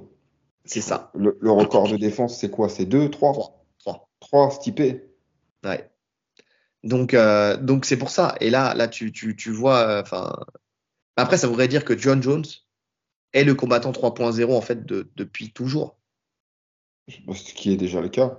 Non, mais on est d'accord. Mais s'il arrive à confirmer là, tu vois, s'il arrive à décrypter, à décortiquer Aspinal, qui vient, qui le finalise, mais en plus avec facilité, admettons, tu vois, qui lui fait une gagne, qu'il arrive, qui est tac tac, il lui prend le dos ou n'importe quoi, il le finalise. Paf. Alors là, tu sais, tu te dis, euh, tu sais, j'ai mon cerveau qui explose ce jour-là. Là, je peux arrêter de regarder le MMA. Ouais, on a tout vu. Ouais, t'as tout vu. C'était le boss de fin, tu vois. C'est vraiment, euh, tu sais, tu sens que la partie 2, euh, tu sais, le, le- le deuxième film, il sera pas aussi bon, tu vois. Ouais. Non, j'avoue, ça serait, ouais, ça serait un sacré combat. Donc, euh, c'est ce combat-là, moi, que je veux voir en 2024. Ouais. Alors, passons à la Pro League, les amis. La Pro League, et pour la Pro League, je vais juste aller faire un petit switch parce que j'ai pas pris de notes, parce qu'en fait, c'est tout à l'heure où je me suis dit qu'on on devait en parler pendant l'actu et que finalement, on l'a pas fait. Donc, on va aller sur la CFJJB. Voilà, Instagram. Boum, boum.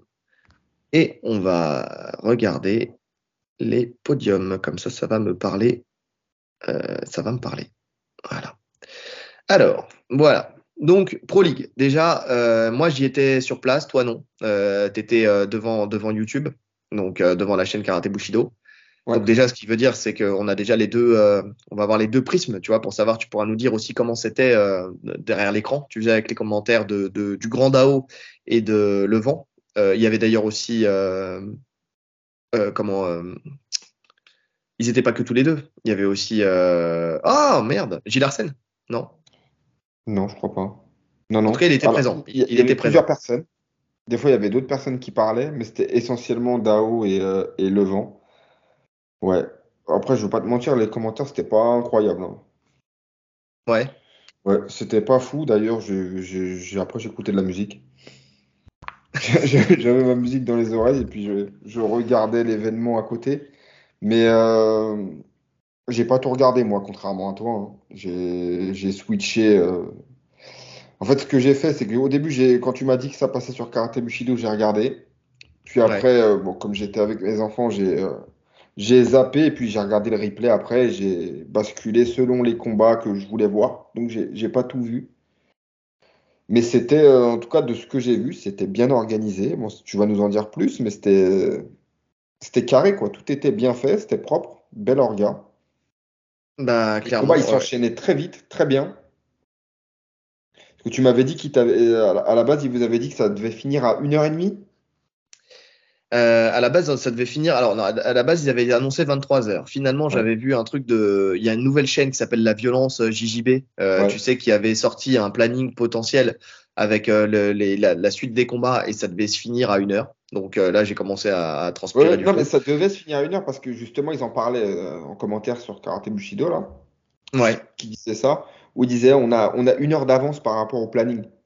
Ouais, ouais, et, euh, et c'était pas, pas plus mal, hein, parce que parce que tout simplement rester jusqu'à une heure du matin, ça aurait été quand même long, hein, surtout que j'étais fatigué, on avait, euh, je sais plus, je vais pas raconter ma vie, mais j'avais passé une nuit blanche la veille, donc euh, j'étais pas frais frais, on va pas se mentir. Mais euh, mais bon, déjà le, le, le premier premier contact que j'ai eu, donc j'arrive dans la dans la salle, déjà donc l'institut du judo, donc c'est une salle énorme, hein, c'est c'est immense. alors c'est pas la partie que toi tu connais, tu sais avec les tatamis, c'est une autre partie. Euh, donc euh, là où ils avaient fait les championnats d'Europe d'ailleurs, où ils font les championnats d'Europe de JJB. Avec des gradins, et donc il y a des, gradins euh, d'un côté et de l'autre, mais en hauteur, tu vois. Et, donc, donc il y avait, y avait ce tatami immense aux couleurs de la Pro League, donc, qui était, qui était là, avec des écrans tout autour noir et or, donc les mêmes couleurs que vous avez sur les sur les photos les photos promotionnelles, hein, avec cette espèce de nid d'abeille sur le noir là, tu sais, comment dire, c'est vraiment, euh, tu sais, des, des euh, tu vois un peu les genouillères, tu sais, un peu en nid d'abeille là, tu vois, tu sais, où t'as des, ça te parle ou pas? Non. Bref, c'est bon, bref, ça fait comme un comme un espèce de grillage, tu vois. C'est bref, passons. En tout cas, c'était très très sympa, très stylé avec avec un peu de relief sur sur certains, donc donc c'est pas mal. Ça ça donne un peu de relief sur l'image et ce côté doré tout autour, tu sais. Donc ça fait vraiment une arène, euh, une belle arène, tu sais, avec euh, trois grands écrans euh, pour avoir le temps et le score de donc autour du tapis. Donc ça c'était c'était une bonne chose aussi pour la lecture. Tu sais, peu importe où tu te trouvais, en fait, tu pouvais avoir accès à un écran qui te qui te permettait de suivre un petit peu le, scoring des, des combats. Enfin, quand tu, tu fais du tu vois le jiu-jitsu brésilien, tu as cette habitude là de, de pouvoir suivre les points, les avantages et le temps.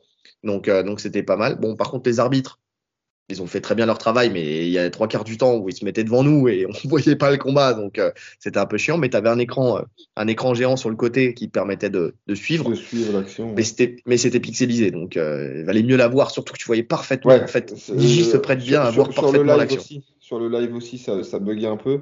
Après, à savoir que dans l'INJ, ça capte très très mal. Ouais.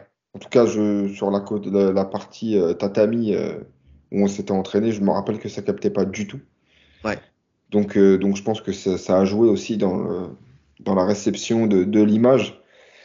Dommage, mais bon, c'était euh, en tout cas pour un événement gratuit à voir euh, de chez toi, tu vois, on va pas se plaindre. C'était déjà très bien qu'il l'ait filmé. C'était pas dégueu non plus, hein. de temps en temps ça ramait un peu, mais c'était tout à fait visible. Ouais. Donc, donc en tout cas, voilà, c'était déjà première impression, déjà super tu, sais que tu peux t'installer, tu as de la place. Alors c'était vite plein. Moi, je suis arrivé très tôt parce que c'était un placement libre, mais, euh, mais ça, a été, euh, ça a été vite plein. Je crois qu'il y avait 1000, 1000 euh, personnes qui ont acheté des billets. Donc, donc ça, fait, ça fait quand même pas mal de monde hein, sur, sur place pour une première. Donc ça veut dire que derrière, bon, c'était essentiellement des gens du jiu-jitsu brésilien ou de la lutte à livrer, tu vois, qui étaient vraiment des passionnés. Hein. C'était pas des gens de l'extérieur. Mais en tout cas, voilà, c'est ça a attiré du monde. Cette Pro League a attiré du monde et c'est vrai que moi, quand j'ai vu ça, tout de suite, je me suis dit, il faut que j'y sois. C'était combien le, prix des places? 10 euros. Ouais, en plus, c'est vraiment pas cher.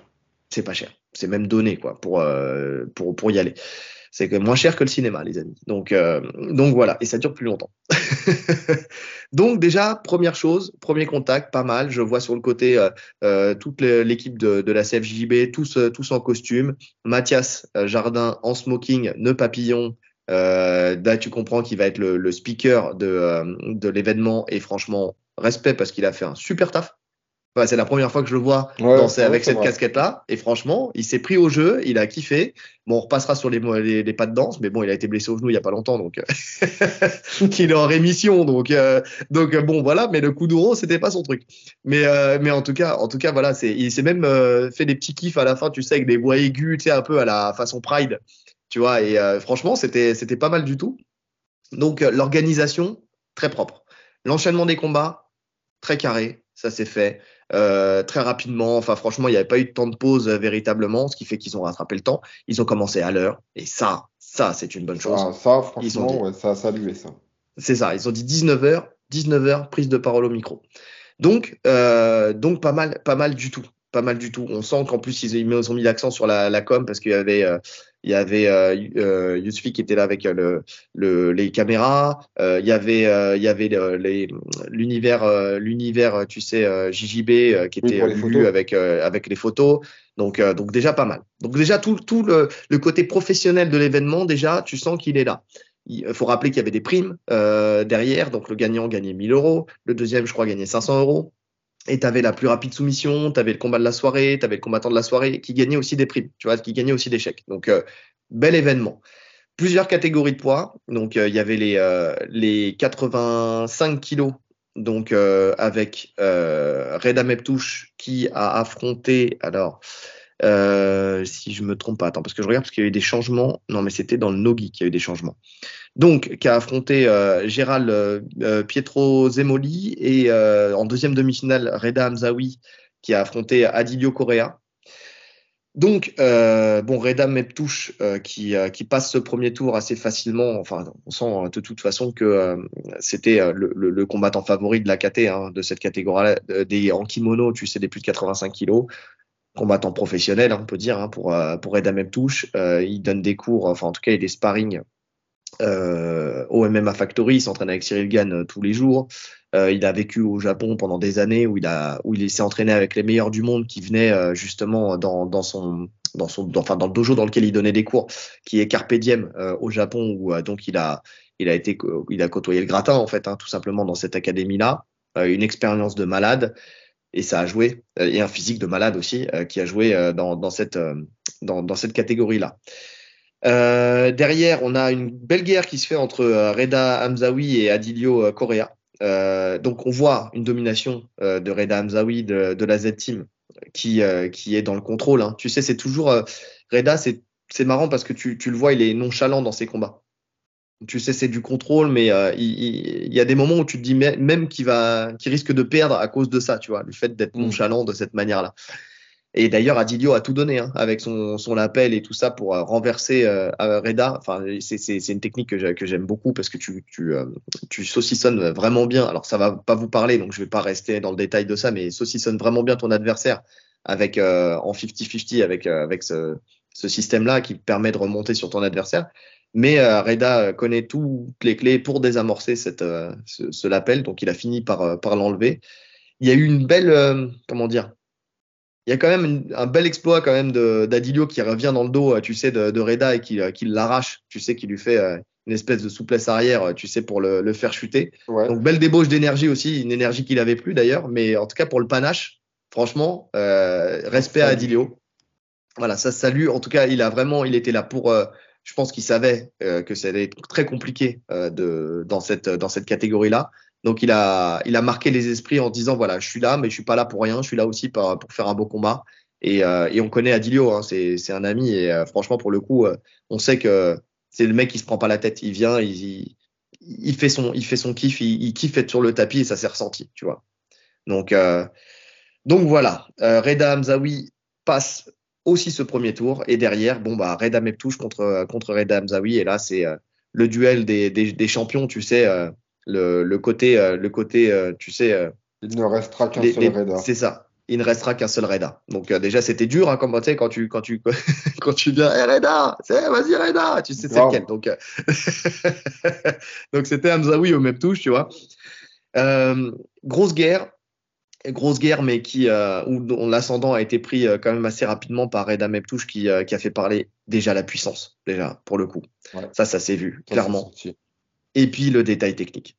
C'est-à-dire que euh, Reda a essayé de le, a pris la demi-garde profonde, il a commencé à distribuer son appel et tout ça, et franchement c'était euh, c'était très propre hein, ce qu'il faisait, mais euh, mais derrière il sait pas du tout en fait Reda Reda Meptouche ne s'est pas du tout laissé prendre dans, dans, le jeu. Il vient, il prend la ceinture, il isole il isole son adversaire. Enfin il, va dans le bon sens en fait, il prend le, bon angle pour pas se faire renverser justement, et il arrive à passer la garde et puis derrière derrière, voilà, bah, il remporte ce combat, euh, ce combat et franchement, euh, grosse, grosse victoire de, de Reda Meptouche avec son côté Gordon Ryan à la fin, euh, qui a été très mal pris par la Z Team. Il faut, faut, le dire, hein, mais pour, pour le coup, mais je sais pas si c'était fait vraiment pour, pour une critique ou que c'était fait juste pour le spectacle parce que ça reste un événement qui est filmé, parce que on sait que là, il commence à gagner de l'argent et que bah, il faut malheureusement faire avec euh, les codes de ce type d'événement. Mais c'est surtout qu'il a, comme tu as dit, avec l'expérience qu'il a, il a déjà fait des galas, il a combattu au euh, Reda Meptouche, donc il connaît un peu ce côté euh,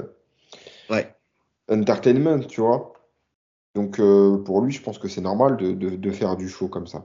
C'est ça. Il vient, il met la couronne sur sa tête façon Gordon Ryan. Il fait, il se met devant le public de la Z et j'étais avec la Z, donc en face de nous, il fait le fameux Z de la Z Team qui était fait euh, bah, par toute la Z Team à chaque fois qu'ils gagnaient, tu vois, ils se mettaient devant leur public. Et puis le gros Z, tu sais, je me souviens de Zach, tu vois, faire ce, ce geste-là. Donc euh, il le fait, il connaît très bien la team, hein, il s'est entraîné à la Z Team. Moi, je m'entraînais avec lui. D'ailleurs, à l'époque, ceinture bleue et tout ça, on était, on était ensemble, on avait le même grade à l'époque et, euh, et, il était à la Z Team. Donc après, lui, il a navigué un peu partout, mais, mais voilà. Et donc en disant, ah, je me suis même pas échauffé, tu sais, il chauffe un peu le public ça a été très mal pris. Euh, coup d'orgueil de la Z-Team euh, pour le, pour le coup. Justifié ou non, je ne sais pas. Je, franchement, je ne vais, pas, je vais pas le dire. Je ne sais pas parce que il y a des autres histoires à côté ou je ne sais pas. Mais en tout cas, quoi qu'il arrive, moi, ça, je l'ai pas mal pris euh, pour le coup parce que, parce, que, parce que ça va avec ce type d'événement-là, pour le coup. Donc, euh, et puis, il n'y avait pas de manque de respect en soi. Il n'y a pas eu d'insulte. Il n'y a pas d'insulte. Il n'y a, y a, rien. C'est propre. C'est du chambrage, en fait. C'est ça. Donc euh, et puis tu le vois de la manière dont il le fait, tu sais, c'est pas c'était pas provocateur, c'était plus euh, tu sais euh, joueur, tu vois. Donc donc voilà. Mais bon, en tout cas victoire de, de Reda Meptouche qui remporte qui remporte ses 1000 dollars. deuxième KT kimono avec les moins de 85 kilos. Léon Larmand contre Nicolas. Alors, excusez-moi, je vais essayer de prendre mon temps et de bien me concentrer. Randria Mia Mina. Randria Mia Mina. D'accord. Et euh, de l'autre côté, Kenji 7 contre Sébastien Lecoq. Et ça, c'était un combat que je voulais voir, pour le coup, parce que Sébastien Lecoq contre Kenji, c'est euh, deux gros noms. Bon, Léon Larmand, on ne le présente plus, euh, pour ceux qui suivent le jiu-jitsu brésilien. D'ailleurs, ceux qui ne suivent pas le jiu-jitsu brésilien, bah, découvrez, prenez le temps de découvrir. Donc Léon Larmand qui passe très facilement Nicolas, on va s'arrêter à son prénom, parce que parce que Léon Larmand c'est une machine, hein. il fait tous les tournois IBJJF, il s'entraîne chez Cayotera, euh, voilà, c'est lui aussi, hein, pour le coup, c'est peut-être le. un des meilleurs Français euh, actuels. Avec Reda Meptouche, ouais. Ouais. C'est vraiment les deux gros noms, les deux gros noms en ceinture noire, c'est eux. Et Kenji aussi. Kenji aussi, il faut pas le mettre de côté. D'ailleurs, Léon euh, Larmand qui défie euh, Reda Meptouche à la fin de l'événement. Qui défie Reda Meptouche à la fin de l'événement sur un super fight euh, en absolu. catégorie, quoi. Ouais. ouais. Donc il, euh, il, étrangle facilement parce que c'est son jeu. Hein, Léon Larmand, c'est euh, prise de dos et euh, derrière euh, Bodenaro ou étranglement, enfin étranglement avec la veste. Hein, on va pas se mentir. Donc donc il remporte facilement son combat contre Nicolas. derrière Kenji et Sébastien Lecoq font une, une, belle guerre, une grosse guerre. Donc deux, deux gros noms, alors plus anciens dans le dans le monde du jiu-jitsu brésilien, surtout pour Sébastien Lecoq. Euh, mais euh, ancien, mais euh, encore là, hein, on va pas se mentir, parce que franchement, il fait euh, techniquement, c'est pur. D'un point de vue expérience, c'est propre. donc, donc il a, il a plein de choses à mettre en avant. Kenji, c'est un rythme de fou. C'est une stabilité de malade. C'est une lutte et un judo aussi qui est, qui, est, très bon. En fait, il a un style signature qui est vraiment vraiment euh, spécifique à lui, c'est-à-dire que euh, tu peux essayer de le renverser dans tous les sens, il arrive toujours à sortir son pied, sa jambe, à tasser. Enfin, tu sais, c'est vraiment ça, quoi. C'est lui qui va t'amener au sol et derrière, il est, il est dominant. Hein. Lui, c'est plus de la top position, donc où il va marquer ses points euh, de cette manière-là. Et donc, ils font une énorme guerre avec un Sébastien Lecoq qui, qui essaie de sauter dans le dos de, de, Kenji à la fin du combat, tu sais, qui reste accroché à lui, mais il n'arrive pas à mettre les crochets. Euh, donc grosse guerre et, euh, et, victoire de Kenji 7. Franchement, c'était euh, c'était vraiment pas mal. Et derrière, une énième combat. Léon Larmand contre Kenji 7 et Kenji qui n'a toujours pas réussi à trouver la réponse contre Léon Larmand qui lui a son chemin tracé justement vers la victoire en allant encore une fois chercher le dos et chercher l'étranglement. Kenji s'est bien battu hein, pour le coup, mais mais bon, Léon domine. C'est voilà, il est très très fort. Franchement, c'est Ouais. Bravo à lui, bravo à lui parce que parce que bon, c'est dans la continuité, tu vois, c'est de la victoire dans la continuité. Il est vraiment, euh, il est vraiment toujours performant. On passe toujours en kimono dans la catégorie des moins de 70 hommes, euh, une catégorie qui euh, vraiment m'a impressionné par le, le, rythme, par la technique, par le, la, enfin franchement c'était c'était vraiment très très propre. avec Gustavo Jovellino contre Mathias Collinet d'un côté et Damien Miguet euh, contre euh, Danny Plat euh, de l'autre côté. Il y aurait trop de choses à dire. tu t'as pas vu cette caté, toi? Si, j'ai vu Danny Plat, il me semble que j'ai vu. Il n'y a pas une. on n'est pas en homoplata très vite? Si. si, c'est ce combat. Si, si, effectivement. une grosse homoplata, bien gérée d'ailleurs. Euh, d'ailleurs, j'ai vu du Clark Grassi euh, dans, son omoplata où il a essayé de remonter sur son adversaire pour essayer de, prendre l'étranglement derrière, de s'ajuster pour prendre l'étranglement. Mais euh, ça a été bien, bien géré par, par Damien Miguel. non, franchement, c'est top. et Danny Plat qui, qui, remporte, qui remporte la victoire, d'ailleurs, contre Damien Miguel. Gustavo Jovellino qui gagne très très rapidement son combat contre Mathias Collinet, qui pourtant est un sacré client. Mathias Collinet très déçu, qui reste au ah centre du tapis pendant ah un moment. Ouais, parce que bah parce que très triste parce que il, voilà, il, je pense qu'il voulait pas sortir de la compétition aussi euh, aussi facilement. Maintenant, en tant que euh, spectateur, je t'avoue que le temps était long. Quand je le voyais assis aussi longtemps, je me disais. Ah, ouais, j'avoue, j'avoue. Non, ah ouais, c'est vrai. Allez, et je voyais l'arbitre, c'est qu'on n'osait pas lui dire, mais qui voulait lui dire et allez, allez Mathias, debout. je sentais que l'arbitre, ouais, n'osait pas. Ouais, ouais, ouais, non, mais je suis d'accord. C'est vrai. il y en a dans le bah, public qui lui ont dit, mais, euh, mais, allez Mathias, tu sais, les gens ils étaient là, allez Mathias, courage. mais c'est en fait, allez Mathias, dégage. Non, en fait, oui, au bout d'un moment, oui. Bon, après, il a, il a récupéré, il a fait son petit pas de danse. Ouais, Mathias, euh, Mathias Jardin lui a demandé de faire un petit peu de hip-hop, donc euh, petit moment hip-hop, c'était pas mal. Donc, donc ouais, non, non, c'était. c'était oui, que c'était vraiment la déception. Ouais. Comme tu as dit, il voulait pas quitter la compétition. Et pas comme ça en fait, parce que, parce que vraiment, il y a une grosse domination de Gustavo hein, euh, sur, euh, sur ce combat-là. Euh, dernière, derrière finale, Gustavo contre Danny Platt, Gustavo Jovellino. pareil, une guerre immense, franchement, de, de passeurs, défenseurs de garde, avec un Danny Platt qui était en défenseur et Gustavo qui était en passeur, mais c'était franchement un gros respect aux deux. Hein. Un travail de malade. ça a été techniquement, ça a été un des combats les plus techniques de, de toute la mm. de toute la carte, enfin de, de ouais de toute la carte. Donc, euh, donc pour le coup, c'était euh, c'était super. Ça s'est joué à la toute fin avec euh, Gustavo qui a réussi à marquer ses points. franchement, c'était un énorme combat qui a fait lever la foule. En plus, la Gracie Barra était était vraiment venu en masse. Bah, de toute façon, toutes les teams elles étaient représentées. Hein. Infinity, Z Team, euh, Fight, MK Team, Gracie Barra. Tu sais, tu les voyais, chacun était. et c'est ça, là, tu retrouvais vraiment les ambiances de compétition des Worlds, des Europes et tout ça, où tu sais, tu as, as, vraiment la team qui supporte son son bah son combattant en fait tout simplement mais tu sais euh, tous regroupés tu sais sous une même bannière avec euh, souvent euh, bah, du textile du club enfin tu vois ce que je veux dire? C'était mhm. vraiment c'était vraiment sympa en tout cas c'était ça a été le combat de la soirée d'ailleurs les deux. Ouais bah ouais c'était un beau combat. Franchement et combattant de la c'est un brésilien Gustavo ouais. Ouais, euh, je sais pas si c'est un Brésilien du Brésil, mais, euh, mais, en tout cas, c'est un, un, Brésilien. Euh, si je me... ou euh... bonne question. Je sais que je, je, sais que, que j'aurai la réponse euh, par euh, WhatsApp. Dans... j'aurai la réponse par WhatsApp dans la dans l'heure euh, l'heure et demie qui va suivre le, le début d'écoute de son podcast. Donc donc voilà, il me, il me le dira. combattant de la soirée d'ailleurs, je crois si je ne me trompe pas que c'était Léon Larmand, combattant qui a gagné le, le, le chèque des, des 1000 euros.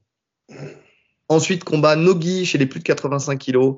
Et euh, là, il y a eu euh, donc euh, un, une personne qui est venue au dernier moment, avant la personne de François Molesta, qui, qui lui était pesé pile, pile, pile à 85 kilos, qui est venu pour, pour sauver la carte parce qu'il y a eu un désistement. je sais pas, blessure ou quoi, je ne sais pas. Mais bon, c'était Benjamin Seik contre François Molesta d'un côté et Anis Ferra contre Mathieu Camus de l'autre. donc, tournoi plus de 85 Nogi. Euh, Benjamin Seik, euh, qui combattant de l'Ares. Hein, et j'ai pas tilté sur le coup, j'ai tilté euh, pendant l'événement après, tu sais, que c'était que c'était un combattant de la combattant de l'Ares qu'on qu j'avais suivi. Il avait fait la, la, ceinture, je crois, de l'Ares. Hein, D'ailleurs, il avait combattu pour la ceinture, si je me trompe pas. Ah ouais? Il avait perdu ou pas? Non, peut-être pas. Non, je, je, dis peut-être une connerie. Avancé. Moi, je sais que je l'avais découvert sur Karate Bushido. Ouais. Où il, il combattait, je sais plus contre qui. Tu sais, Greg avait fait une vidéo où, euh, où lui combattait. Greg était blessé, donc il combattait pas. Donc lui, il tournait avec euh, d'autres personnes. Et franchement, le mec, euh, pour son gabarit, il montrait un style tout en souplesse. Mm. Vraiment très très fort. Et puis il l'a confirmé, là, avec une grosse rubber. Je sens que le mec n'a pas de ligament au genou. non, grosse rubber, mais. C'est toujours impressionnant de voir des mecs de ce gabarit-là aussi, aussi, avoir un jeu aussi souple.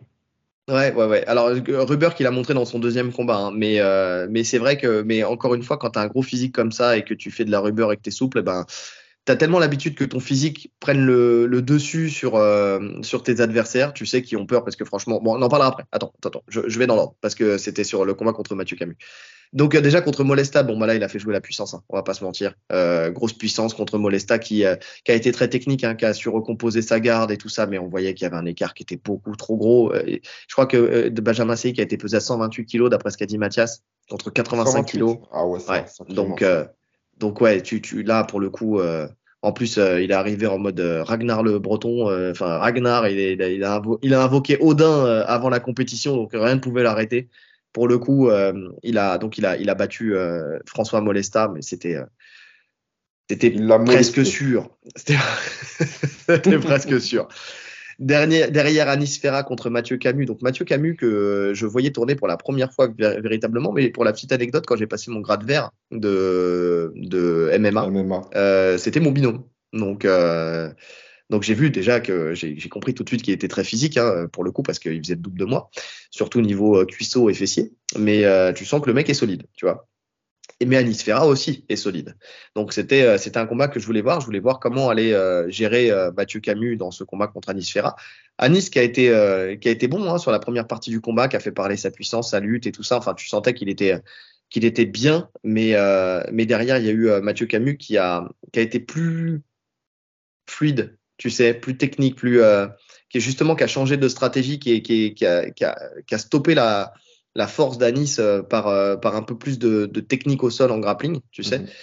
Et ça lui a permis de remporter son combat. Donc, donc Benjamin Seik et Mathieu Camus ont accédé à, à la finale. grosse déception d'Anis aussi, hein, qui, qui voulait absolument passer, et je le comprends, c'est un grand compétiteur, donc, enfin, même dans l'âme, tu vois, dans le mental. Donc, donc il aurait voulu passer cette demi-finale, mais bon, malheureusement pour lui, ça s'est pas fait. Euh, d'ailleurs, plus physique que d'habitude, j'ai l'impression. Un gros, gros physique pour cette, euh, cet événement-là. À savoir qu'il s'est mis au nogi il n'y a pas si longtemps que ça, à Nisfera aussi. Hein. C'est plus un combattant du kimono à la base. Euh, donc, finale, Benjamin Seik contre Mathieu Camus. Et là, étonnamment, tu vois, c'est Seik qui, qui, se met en dessous. Tu vois, mm-hmm. et qui attaque sa rubber guard. donc, fameuse rubber guard, effectivement, et c'est là où je vais en parler. Quand les combattants sont physiques et ont de la puissance et, euh, et euh, justement, euh, justement se repose là-dessus, parce que tu voyais que quand même que Mathieu Camus n'était pas dans des, dans des conditions de fou, de fou. Hein. Son épaule aurait pu sauter, on va pas se mentir. Mais c'est au détriment d'un, de, de légers points techniques. Enfin, moi qui travaille la rubber guard, tu vois, tu peux être souple, mais il faut pas que ça t'empêche en fait de sortir tes fesses. Parce que quand tu sors tes fesses, déjà, tu as moins de souplesse à mettre en ligne de compte. Et surtout, tu as un verrouillage du bras qui est beaucoup plus fort, tu sais. Et, après, il y a un autre détail technique aussi qui a manqué, parce qu'il a essayé de faire une soumission que je fais beaucoup. C'est-à-dire, tu prends la rubber guard, tu passes ta jambe comme en omoplata. Oui. Et derrière, en fait, tu viens prendre. viens recrocheter avec le pied, là. Mais d'a- enfin, pour, en fait, tu veux prendre le bras en fait pour le faire une kimura, enfin une, euh, une kimura, ouais, mais avec euh, avec ta main et pas en omoplata. Sauf que tu dois effectivement, si tu veux pas qu'il roule, et c'est ce qui s'est passé là dans, dans ce combat-là, c'est il faut que tu viennes revenir crocheter en fait ta jambe à l'intérieur, la jambe opposée là-bas, le plus loin possible. Tu vas tendre ta jambe entre ses jambes, ce qui va bloquer en fait ton adversaire qui, ne, qui est coincé en fait parce qu'il a le bras pris, il a plus la possibilité de rouler, surtout qu'avec les jambes de Benjamin Sik, si lui il attend, euh, honnêtement, tu sors plus jamais. Et derrière, t'as plus qu'à venir finaliser. Euh, donc euh, en venant prendre le, poignet de ton adversaire et en venant faire euh, une clé d'épaule. Donc il a manqué ces deux trois petits détails qui auraient permis de finaliser le combat. Euh, finalement, Benjamin C, euh, Mathieu Camus, il a réussi à sortir de l'enfer dans les premières parties du combat. C'était des combats de 8 minutes, hein, je l'ai pas précisé. Et euh, derrière, il a réussi euh, à, quand même à recomposer, à, à donner quand même euh, du euh, un répondant à Ouais. Benjamin Seik, D'accord. bon, même si euh, si le physique a joué euh, a joué énormément. Et, euh, et donc, je crois que ce combat va au terme. J'ai pas pris les notes sur les, les victoires et tout ça, mais je crois qu'il va au terme. Et franchement, gros respect à Mathieu Camus aussi, qui, euh, qui, a, su, euh, qui a su exister dans ce combat, en fait. Tout comme, comme François Molesta aussi, hein. mais, euh, mais un peu plus, on va dire, pour, euh, pour euh, justement Mathieu Camus. Donc, euh, une belle finale pour, euh, pour cette, euh, cette catégorie-là. Et Benjamin Assis qui s'empare des, des 1000 euros de la victoire. Ouais. On continue avec la catégorie qui m'intéressait le plus, les moins de 85 Nogi, euh, avec du changement parce qu'il y a eu un désistement de dernière minute de Mathieu euh, Wang. Donc, euh, pour le coup, il y a eu un combat, enfin, ça a été en fait un- une compétition qui s'est fait à 3 et pas à 4. Donc, euh, et Jassem Guéram aussi, ah oui, qui, euh, qui lui aussi euh, Ah oui. a été, euh, c'était le premier en fait à avoir, dési- à avoir eu un désistement. Il a été remplacé par, euh, par, euh, par euh, Nicolas Filipponi. Euh, donc, euh, donc c'était, euh, c'était bien pour moi parce qu'on avait parlé avec Nicolas la semaine d'avant. Il avait dit qu'il avait euh, voulu euh, participer à cet événement et que ça s'était pas fait. Et puis finalement, il a été appelé en short notice. Donc, euh, donc c'était, c'était bien. J'étais content pour lui, tu vois, parce que, parce que voilà. Et surtout, bah, le combat Pierre Manzo euh, potentiel contre Nicolas Filipponi, tu vois, ça m'intéressait énormément parce que c'est deux, deux, deux potes et euh, deux styles différents. Et je voulais voir, euh, je voulais voir ce que ça allait donner euh, justement euh, sur cet événement-là. Euh, donc combat qui s'est fait à trois avec euh, donc euh, chacun, tout le monde affronte tout le monde en fait tout simplement. Et le premier combat ça a été Nicolas Filipponi contre Safe euh, Toumi. To me ou to you, je ne sais pas.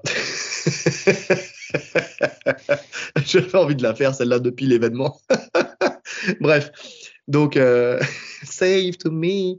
Et donc, euh, donc premier combat, euh, gros physique de Save to Me, tu sais, surtout sur les parties luttées, mais un Nicolas Filipponi qui a montré qu'il était beaucoup plus technique que, que, que et qui a su donc euh, petit à petit euh, s'enrouler autour de son adversaire et faire la fameuse technique habituelle de la, de la NR Fight, en tout cas de, de, de Nicolas Filipponi, qui fait un espèce d'étranglement arrière, mais où il prend le bras avec. Ouais. Tu sais qu'il attaque de la bras-tête, mais, turtle, ouais. ouais. mais inversé.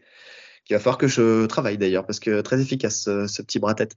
Euh, qui font soit façon anaconda, soit façon euh, Dark d'ailleurs, mais de l'arrière. Parce que je repense à, à euh, Mathilde qui a battu, euh, qui a battu euh, Soumaya. Non, c'est pas. Si c'est Soumaya, c'est la, la sœur. Euh, c'est Soumaya ou c'est euh... ouais c'est Ouais. Soumaya. Non parce qu'il y a les deux sœurs, je confonds à chaque fois. Euh, justement euh, au tournoi de, de Bobigny là sur cette même euh, mais façon plutôt d'Ars. Tu sais euh, cette même cette même soumission. Donc euh, donc grosse soumission, j'aime beaucoup à partir de la turtle. J'aime bien l'idée. Euh, à travailler. Bref, en tout cas, il s'impose dans ce combat. Euh, derrière, Save to Me se relance et euh, va affronter Pierre Manzo euh, justement pour essayer d'aller chercher. Ou c'est l'inverse. Je sais plus dans quel sens c'était. Bref, en tout cas, quoi qu'il arrive, il a essayé par deux fois d'essayer de- de- d'accéder à la finale. Il a eu deux chances par rapport aux autres. Et euh, Pierre Manzo, euh, gros physique aussi, hein, euh, grosse lutte. Je crois que c'est Pierre Manzo en premier, d'ailleurs, qui affronte. Non, c'est Pierre Manzo en premier contre Save to Me, et après, ça a été contre Nicolas Filipponi. Oui, c'est dans ce sens-là, puisque Pierre, je, lui ai parlé avant l'événement, et c'était le premier à passer. Donc, effectivement, c'était plutôt dans ce sens-là. Et, donc, grosse guerre en lutte, avec ce qui était très intéressant dans ce combat-là, si vous avez l'occasion de le revoir, c'est que tu avais Save to Me qui était euh, sur une lutte classique, là où Pierre Manzo euh, a mis euh, des techniques de judo tu sais, et tu sais à quel point en ce moment je m'intéresse beaucoup aux techniques de judo nogi qui peuvent contrer la lutte. Ben, on en a eu le parfait exemple justement dans ce, dans ce combat-là avec un Pierre Manzo qui était, euh, tu sens que le camp, euh, l'habitude de travailler là avec euh, avec avec Thomas Loubersan, avec Anthony De Oliveira et tout ça, tu sais les camps qu'ils ont fait cet été où ils sont entraînés comme des acharnés, tu sens que ça a apporté ses fruits parce que en termes de lutte, il était sur tous les doses impossible de l'amener au sol. Il contrait à chaque fois ou alors il s'extirpait. Il, il, était beaucoup trop fort euh, sur, euh, sur, le, sur la partie lutte. Donc euh, il remporte ce combat assez, assez facilement. Non, parce que c'était une guerre, mais en tout cas, techniquement, il était largement en danger. Non, largement au-dessus. Et franchement, c'était géré de main de maître par Pierre Manzo. Donc ensuite, Nicolas Filipponi qui gagne contre Save Toumi. Et finale, donc entre les deux, entre Nicolas Filipponi et Pierre Manzo, et euh, pareil, euh, alors, le physique a parlé pour Pierre, mais techniquement, les deux étaient très propres. Et euh, techniquement, franchement, c'était un plaisir à voir cette, ce, ces attaques de dos de Pierre défendues par, par Nicolas. C'était c'était magnifique. De, de, de, voir à quel point il savait exactement ce que Pierre devait mettre en place pour essayer de lui prendre le dos et lui d'essayer de déconstruire tout ce qui était fait par, par Pierre, justement. Ouais. Ça C'était un beau combat. Celui-là, je l'ai vu. Je sentais, euh, je sentais un Filipponi peut-être plus technique, en tout cas sur plus de, de, de paramètres, avec un Pierre Monzo qui faisait peut-être moins de choses, mais tout ce qu'il faisait, c'était à la perfection. Ouais. Et euh, un jeu simple, en fait. Tu vois, un jeu simple, mais euh, maîtrisé parfaitement. Ouais, un jeu simple et maîtrisé parfaitement, effectivement, ça c'est, t'as totalement raison de le dire. Et euh, le, truc qui a fait défaut, en fait, j'en ai parlé avec Nicolas à la fin de l'événement. Il disait que, euh, sentait que physiquement il allait pas être au top et qu'il a voulu euh, lancer beaucoup de, se lancer beaucoup dans la dans la bagarre euh, tout de suite, tu vois, pour pour essayer de, de gagner le combat rapidement. Et ça a été le revers de la médaille, c'est-à-dire que physiquement il a il a périclité et derrière, bah, Pierre Monzo, lui, son physique n'a pas bougé, il est resté linéaire et ce qui lui a permis euh, en fait de, de, de, gagner ce combat aussi. Euh, donc euh, ce petit plus en fait, tu sais, tu sentais que les deux étaient très techniques, mais ce petit plus a été en la faveur de Pierre Manzo. Pierre Manzo, de toute façon, qui fait des prépas physiques de malade, euh, qui a fait les championnats du monde il y a pas longtemps, il a fait aussi les World Games. Enfin, tu vois, il s'entraîne, il s'entraîne quand même énormément. Et plus le camp qu'ils ont fait cet été, et tu sens qu'il est toujours très prêt physiquement. Donc, donc pour faire ses photos aussi, euh, ses photos mannequins aussi, il doit être très prêt physiquement. Donc euh, donc voilà, ça joue ça joue énormément. Donc euh, grosse KT, c'était la KT que j'attendais franchement et elle ne m'a pas déçu du tout, du tout, du tout, du tout. Ouais. Euh, KT des moins de 70, justement des moins de 70 en Ogi. alors ça, ça a été aussi. Alors je me demande s'il n'y a pas eu un changement, Ricardo? Non, je crois pas qu'il y ait eu de changement dans cette KT d'adversaire. non, c'est ça, exactement. Donc euh, Cassio, donc Emerson Silva, dit Cassio, euh, le coach de la, School of Champion, euh, School of Champ, donc que je connais très bien, qui était contre Grégory Wamitan, Wamitan, oui c'est ça, Wamitan, en premier combat. Deuxième combat, c'était Yvan Chaloni. Lui aussi, on l'a vu au passage de grade vert, il était là. Yvan Chaloni, il a passé son grade vert en même temps que nous. Bien sûr. bon, je crois bien, je crois bien. Contre Ricardo euh, Primo da Silva. Euh, donc euh, petite KT veut dire beaucoup de rythme, veut dire des défenses de garde dans tous les sens, veut dire beaucoup de ouais beaucoup de passages à la volée. Enfin tu vois c'était vraiment une, une, belle opposition. Alors déjà Cassio contre Grégory Wamita, franchement pour le coup ça a été ça a été un combat de, folie avec Cassio qui a essayé de prendre beaucoup les jambes. Un reproche que je ferai à Cassio, Cassio, si tu m'écoutes, tu es très fort en clé de jambe, mais euh, pas au détriment d'aller euh, monter et reprendre de, reprendre des points de temps en temps, parce que franchement, il y a des fois où c'est passé chaud, euh, parce que parce que parce que bah, parce que tu cherches plus à finaliser, ce qui est une bonne chose, mais des fois, tu as failli te faire passer. Alors heureusement qu'il a une défense de garde de malade. Euh, franchement, c'est un Guardero de, folie. Il a une défense de garde de fou. C'est ce qui l'a sauvé. Mais, honnêtement, tu vois, contre un Grégory là qui défendait parfaitement les clés de jambes, ça a été très compliqué de l'attaquer. Et surtout, lui derrière, bah, il était des fois pas loin d'aller le chercher. Il y a eu je me souviens plus de tout dans le combat, c'est quand même ça remonte à une semaine, donc donc c'est quand même un peu, c'est pas très clair dans surtout qu'il s'est passé beaucoup de choses dans les petites KT comme ça, c'est pas très clair dans ma tête. Mais en tout cas, c'était une grosse guerre entre les deux qui a été gagnée, je crois, si je me trompe pas, à, deux points ou alors à quelques avantages par Cassio. Mais en tout cas, voilà, c'était c'était un combat. Si vous aimez du rythme et si vous aimez de la technique et si vous aimez des, des entrées dans les jambes de folie, allez-y. De toute façon, dans cette catégorie, il y a eu beaucoup d'entrées dans les jambes, pour le coup. Euh, le combat que je me souviens un peu plus, c'est Yvan Chaloni contre euh, Ricardo, euh, Ricardo Primo da Silva parce que, parce que franchement, il y a un retournement de situation de folie. Ricardo Primo da Silva qui sautait partout très fort en lutte, qui a marqué beaucoup de points très vite. Tu sais, vraiment très fort sur son combat, qui a attaqué, a, qui a essayé d'attaquer les jambes, mais avec un Yvan Chaloni qui arrivait toujours à s'extirper, tu sais, à sortir. et je me suis dit bon bah c'est qu'une question de temps, soit pour qu'il le finalise, soit, euh, ou alors ça va aller au bout, mais en tout cas, il y aura un écart de points qui sera énorme. Mais Yvan Chaloni, en fait, il a endormi le combat. C'est-à-dire qu'il il est arrivé, il a survécu, survécu, survécu, survécu, puis d'un coup, lui, il a pris la clé de talon. Et là, boum, fin du combat. Il a fait sauter le genou de, euh, de Ricardo Primo da Silva, qui repart euh, en boitant avec son coach. vraiment, je pense qu'il l'a, il l'a blessé salement. Mais, euh, mais voilà, en tout cas, voilà, tu, tu sens qu'il y en a un qui était euh, très aérien, très physique, très puissant, et, euh, et voilà, qui attaquait tout, tout, tous azimuts. Il y en a un qui a décidé d'attaquer une fois, mais quand il a attaqué une fois en contre de clé de talon d'ailleurs, c'était la bonne. Et j'en parlais avec Momen, Momen Ferra de justement de la Z, où il me disait, où il me disait justement que, que là les clés de jambes, tu vois, c'était quelque chose qui était qu'il fallait maîtriser quand on était en ceinture noire, tu sais, parce que parce que voilà, c'était ça qui marchait et les guillotines, tu vois, enfin en tout cas attaquer les extrémités. Et je lui disais, oui, les clés de jambes, les clés de talons, oui, faut les attaquer, mais il faut travailler ton système de défense aussi. Parce que si tu travailles pas son système de défense, alors oui, tu vas les attaquer, ça va passer une fois, deux fois, trois fois, et puis tu vas tomber sur un mec qui lui maîtrise son système de défense et c'est con. C'est mort. Et là, c'est mort. Et surtout que quand l'autre, il va attaquer ta cheville, comme il est dans l'urgence, euh, ben, il va te faire, il va te faire sauter le genou, quoi. Donc, attention à ça, les amis. Travailler, oui, mais travailler la défense, travailler les bons axes de rotation, essayer de comprendre quand c'est mort, aussi, parce qu'il y en a beaucoup qui s'acharnent, tu vois, qui résistent, qui résistent, qui résistent. Quand c'est mort, c'est mort. Hein. On voit beaucoup de jambes qui pètent, des, des, genoux qui pètent, des tibias qui pètent. J'ai vu un tibia péter la dernière fois, une cheville péter. Ah, ça me fait froid encore dans le dos. Ouais, non, non, franchement, tu vois, une mec qui résistait, pas. Euh, comprenez quand c'est verrouillé. Les clés de jambes, les clés de talons sont là aujourd'hui dans le jiu-jitsu brésilien, en ceinture marron, en ceinture noire, en ogi. Euh, c'est une grande chose, c'est une grande avancée. Je ne le remets pas du tout en question parce qu'on a milité longtemps pour que ça se fasse. Par contre, attention les amis, attention, travaillez vos défenses, comprenez le mécanisme, comprenez quand vous êtes pris que c'est fini. D'accord? N'allez pas pour une médaille, vous pétez une saison ou même vous pétez une carrière. Tu vois? Donc, euh, parce que ça peut vous stopper définitivement, ce genre de blessure à la con. Donc, tranquille, tranquille. Bref, finale entre euh, Cassio et euh, Yvan Chaloni. Grosse guerre, euh, grosse grosse guerre aussi, euh, avec beaucoup d'attaques de chevilles aussi. Alors euh, j'avais peur pour Cassio, tu sais qu'il arrive la même chose, mais bon Cassio, surtout qu'il avait une, bonne genouillère en plus Cassio, donc tu te dis c'est la cible à c'est la cible à atteindre, elle est là. Mais mais bon Cassio, c'est c'est quand même beaucoup d'expérience. Hein. Il a fait il a fait une grosse saison et il a il, il, est, voilà il est, il est, très très fort hein, Cassio hein, pour le coup.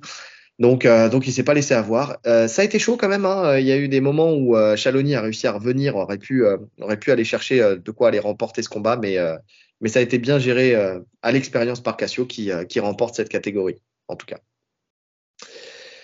Les féminines, donc les plus de 60 kilos.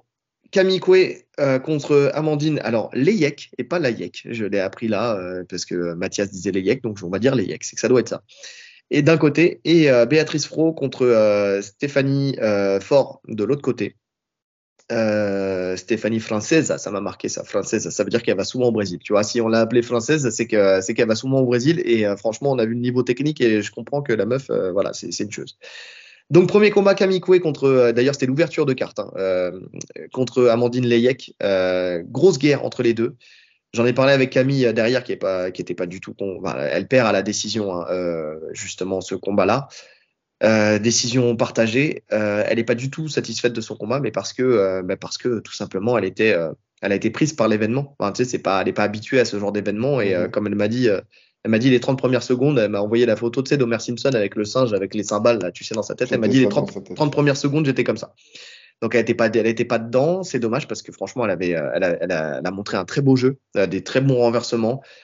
Euh, franchement, pour le coup, c'était, euh, c'était, c'était une belle, une belle opposition, mais, euh, mais bon, et puis elle se noyait un peu dans son kimono aussi, on va pas se mentir. Il y a un moment, ça m'a rappelé une vieille compétition à moi, tu sais, où euh, là, ton adversaire te tire la, la manche, et puis ta, ta, main, elle est coincée dans la manche, et en fait, tu peux plus la sortir. Ça m'a rappelé, c'était le, le, tournoi de France, la Coupe de France, euh, FFL, il y, a des, années, j'étais à ceinture bleue, et j'ai ce kimono, je l'ai plus jamais remis en compétition, parce que franchement, tu te sens con, tu te sens très très con quand ça t'arrive. Tu sais, comment je dégrippe, ou comment je regrippe, tu vois, c'est pas possible.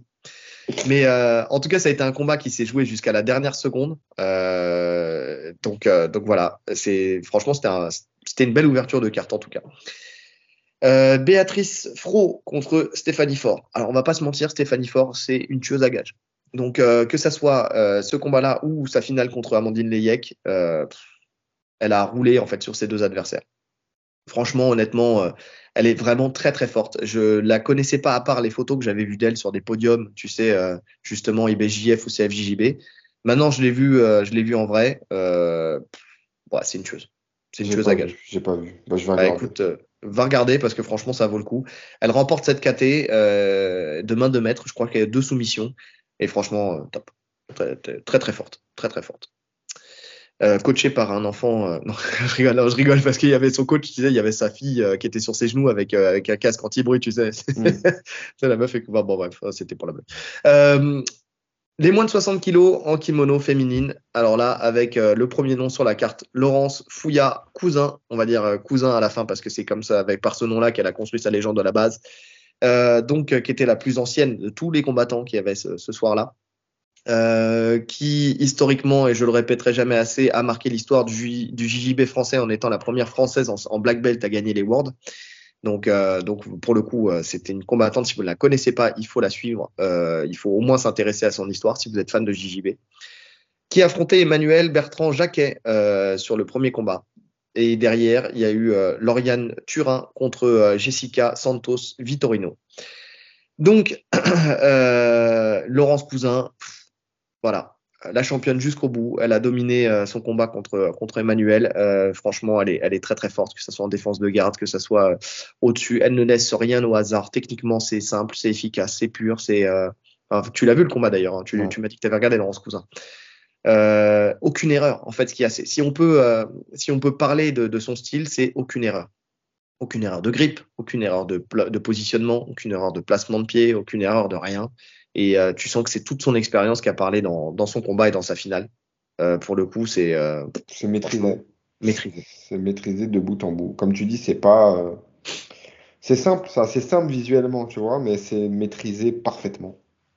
Ouais. Et avec un JJB old school, hein, parce que euh, le, le, le, col, le col manche, le col manche tout simplement ce fameux col manche que, qui n'est plus forcément très utilisé aujourd'hui parce que parce qu'on préfère travailler sur des, des, des, de la riva, des crochets de la riva, des, euh, des spiders, du lasso, des, des, des euh, du travail de l'appel dans tous les sens et tout ça, tu vois. Mais euh, mais du col manche des fois, une petite garde fermée, un col manche et ça suffit, tu vois. C'est elle a construit elle a construit son jeu là-dessus et elle le fait très bien. Elle le fait vraiment très bien. La deuxième demi-finale, c'est c'est Jessica Santos Vitorino contre Lauriane Turin.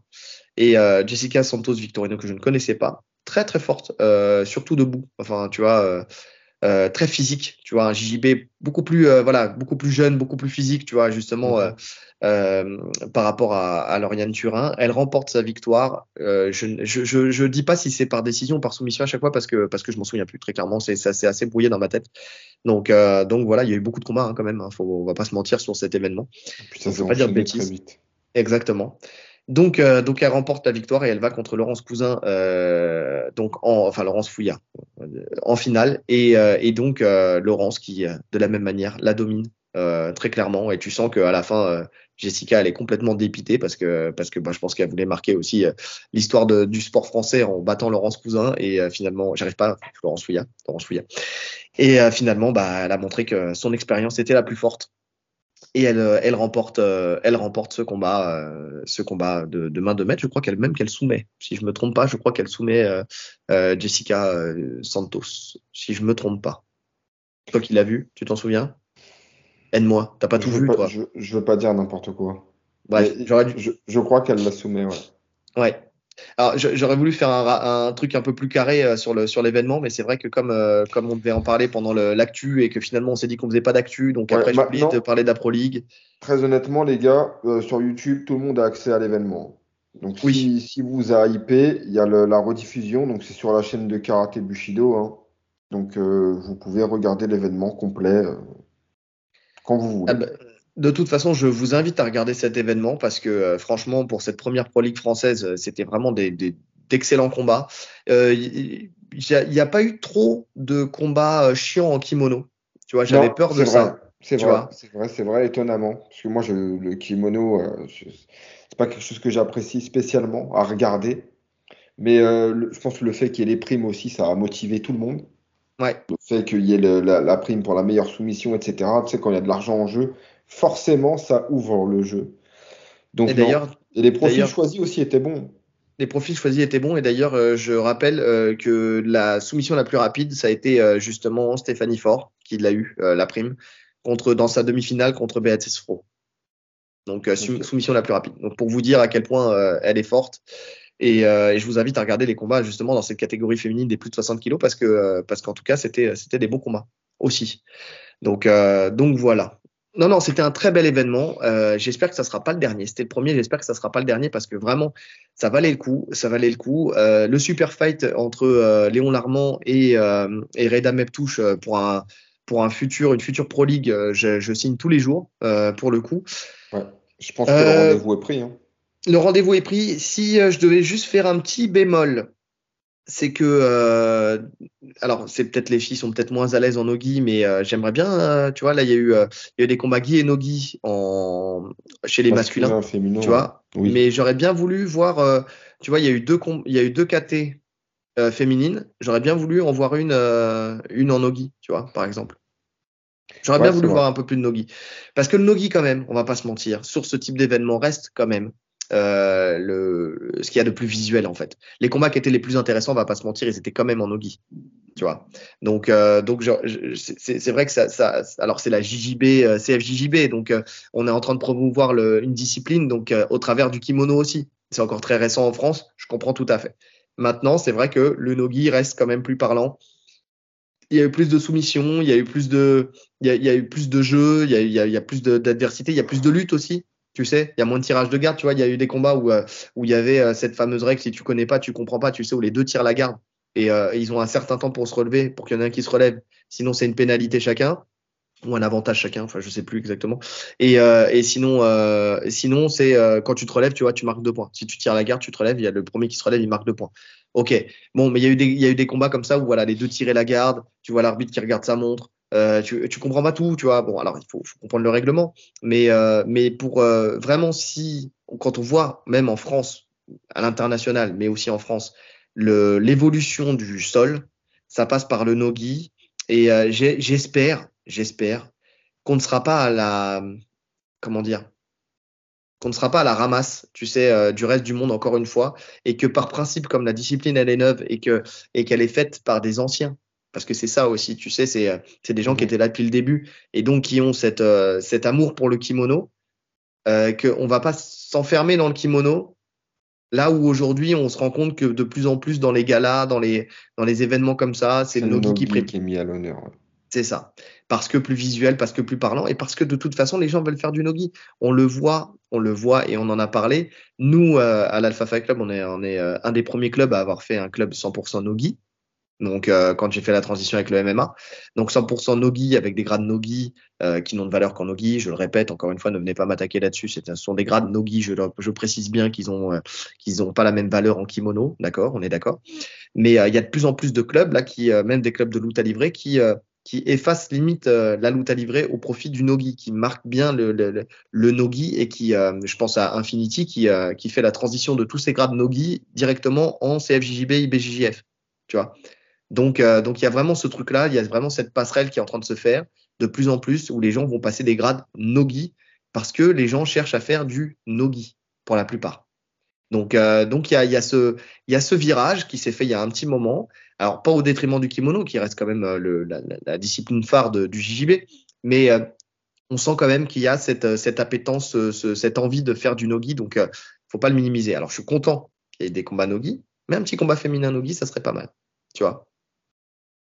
Ouais. Tu vois, s'il y avait eu euh, une KT et puis l'autre en Nogi, je sais pas, j'ai une connerie. Ou même faire la même chose, tu vois. Deux KT kimono. Alors, ça aurait rajouté dans la soirée, mais deux KT kimono, deux KT Nogi, tu vois. Après, je pense qu'il n'y a pas assez de féminines pour pouvoir le faire. Mais, euh, mais pourquoi pas Pourquoi pas Ça aurait pu être une bonne chose. Je pense qu'en Nogi, ils auraient pu trouver du, euh, du monde. hein. Ils auraient pu trouver du monde. Alors, peut-être pas en black belt, par contre. C'est ça aussi, parce qu'il y avait. il y avait que des ceintures noires. Donc, en, en black belt, il y a peut-être pas assez de féminines pour pouvoir le faire. Mais bon, proposer. Après, peut-être qu'ils l'ont fait. hein. Euh, si euh, Mathias ou quelqu'un euh, peut nous répondre, c'est pourquoi pas. Mais euh, peut-être qu'ils l'ont proposé que ça s'est pas fait aussi, tu vois, chez les féminines. C'est possible qu'elles aient pas accepté. Ouais. Bref, en tout cas, on a fait le tour de cette Pro League JJB. J'espère la suite très rapidement. Ouais, franchement, Voilà. bel événement. Bel événement. Ouais. Ok, bon, euh, deux heures, parfait, deux heures, parfait. euh, dans ce melting pot bloogie bougla, bou- bloogie boulga euh, de, podcast, euh, ce, truc un peu, un peu hybride qu'on a fait aujourd'hui. Bon, c'est pas grave, hein, on est, c'est le dernier de l'année en plus, donc, donc il fallait, qu'il fallait bien qu'on marque le coup. C'était ça aussi, c'est le dernier de l'année, il fallait qu'on marque le coup. Donc, et, euh, il nous reste plus qu'à vous dire à commenter, liker, partager, euh, mettre les 5 étoiles sur toutes les plateformes de podcast, la cloche des notifications pour ne rien rater. Euh, surtout, euh, surtout, si vous aimez le podcast, n'hésitez pas à nous donner de la force, mettez-le en avant, continuez à commenter, continuez à le partager, continuez à en parler autour de vous. Ça, ça nous fait plaisir. Euh, on voit que ça monte petit à petit, toujours. Donc, euh, donc n'hésitez pas. Les bons commentaires comme les mauvais. hein. Euh, Ouais. Et N'hésitez surtout pas. sur les, euh, sur les awards, n'hésitez pas à mettre votre classement. Parce que Oui. nous, souvent, ça nous permet, le- les awards, en tout cas pour moi, c'est le moment de, de, de rattraper mes oublis un peu. Tu vois, c'est difficile, on, l'a dit, on regarde pas Mm. forcément tous les UFC et tout. Et souvent, dans les prospects, les trucs comme ça, vous nous sortez des, des petites pépites qui passent sous nos radars. Donc, c'est, l'occasion d'ouvrir les yeux sur d'autres choses pour nous. Ouais, je suis d'accord. Je suis d'accord. C'est vrai. Parlez-nous, donnez-nous votre classement, donnez-nous vos awards en commentaire. Franchement, c'est euh, c'est top. Euh, qu'est-ce que quel- qu'est-ce qu'on pourrait mettre comme mot de la fin, tu sais, en commentaire? Comme mot de la fin? Ouais, tu sais, en commentaire, euh, j'ai- pas pensé. Qu'est-ce qui est, quel est le mot que dans le podcast euh, Ah, Qui, euh, ah, ah oui, le Oompa Loompa là. Ouais, le Oompa Loompa. J'ai fait une vanne tout à l'heure. C'était Big, quoi Big déjà? Lunettes, Big Lunettes, les mecs. Mettez-moi Big Lunettes. Ah oui, mais oui, je veux voir Ah Big oui. Lunette en commentaire. Mais oui, non, t'as raison. Big Lunette. Ah oui, Big Lunettes. Je veux voir Big Lunette en commentaire si vous avez été au bout du podcast avec grand plaisir. Ah oui, non, il faut. C'est le, le mot de la fin, effectivement. bon, je crois qu'on peut s'arrêter là-dessus. Il nous reste plus qu'à vous souhaiter une bonne journée Une bonne soirée. en fonction de l'heure à laquelle vous nous écoutez.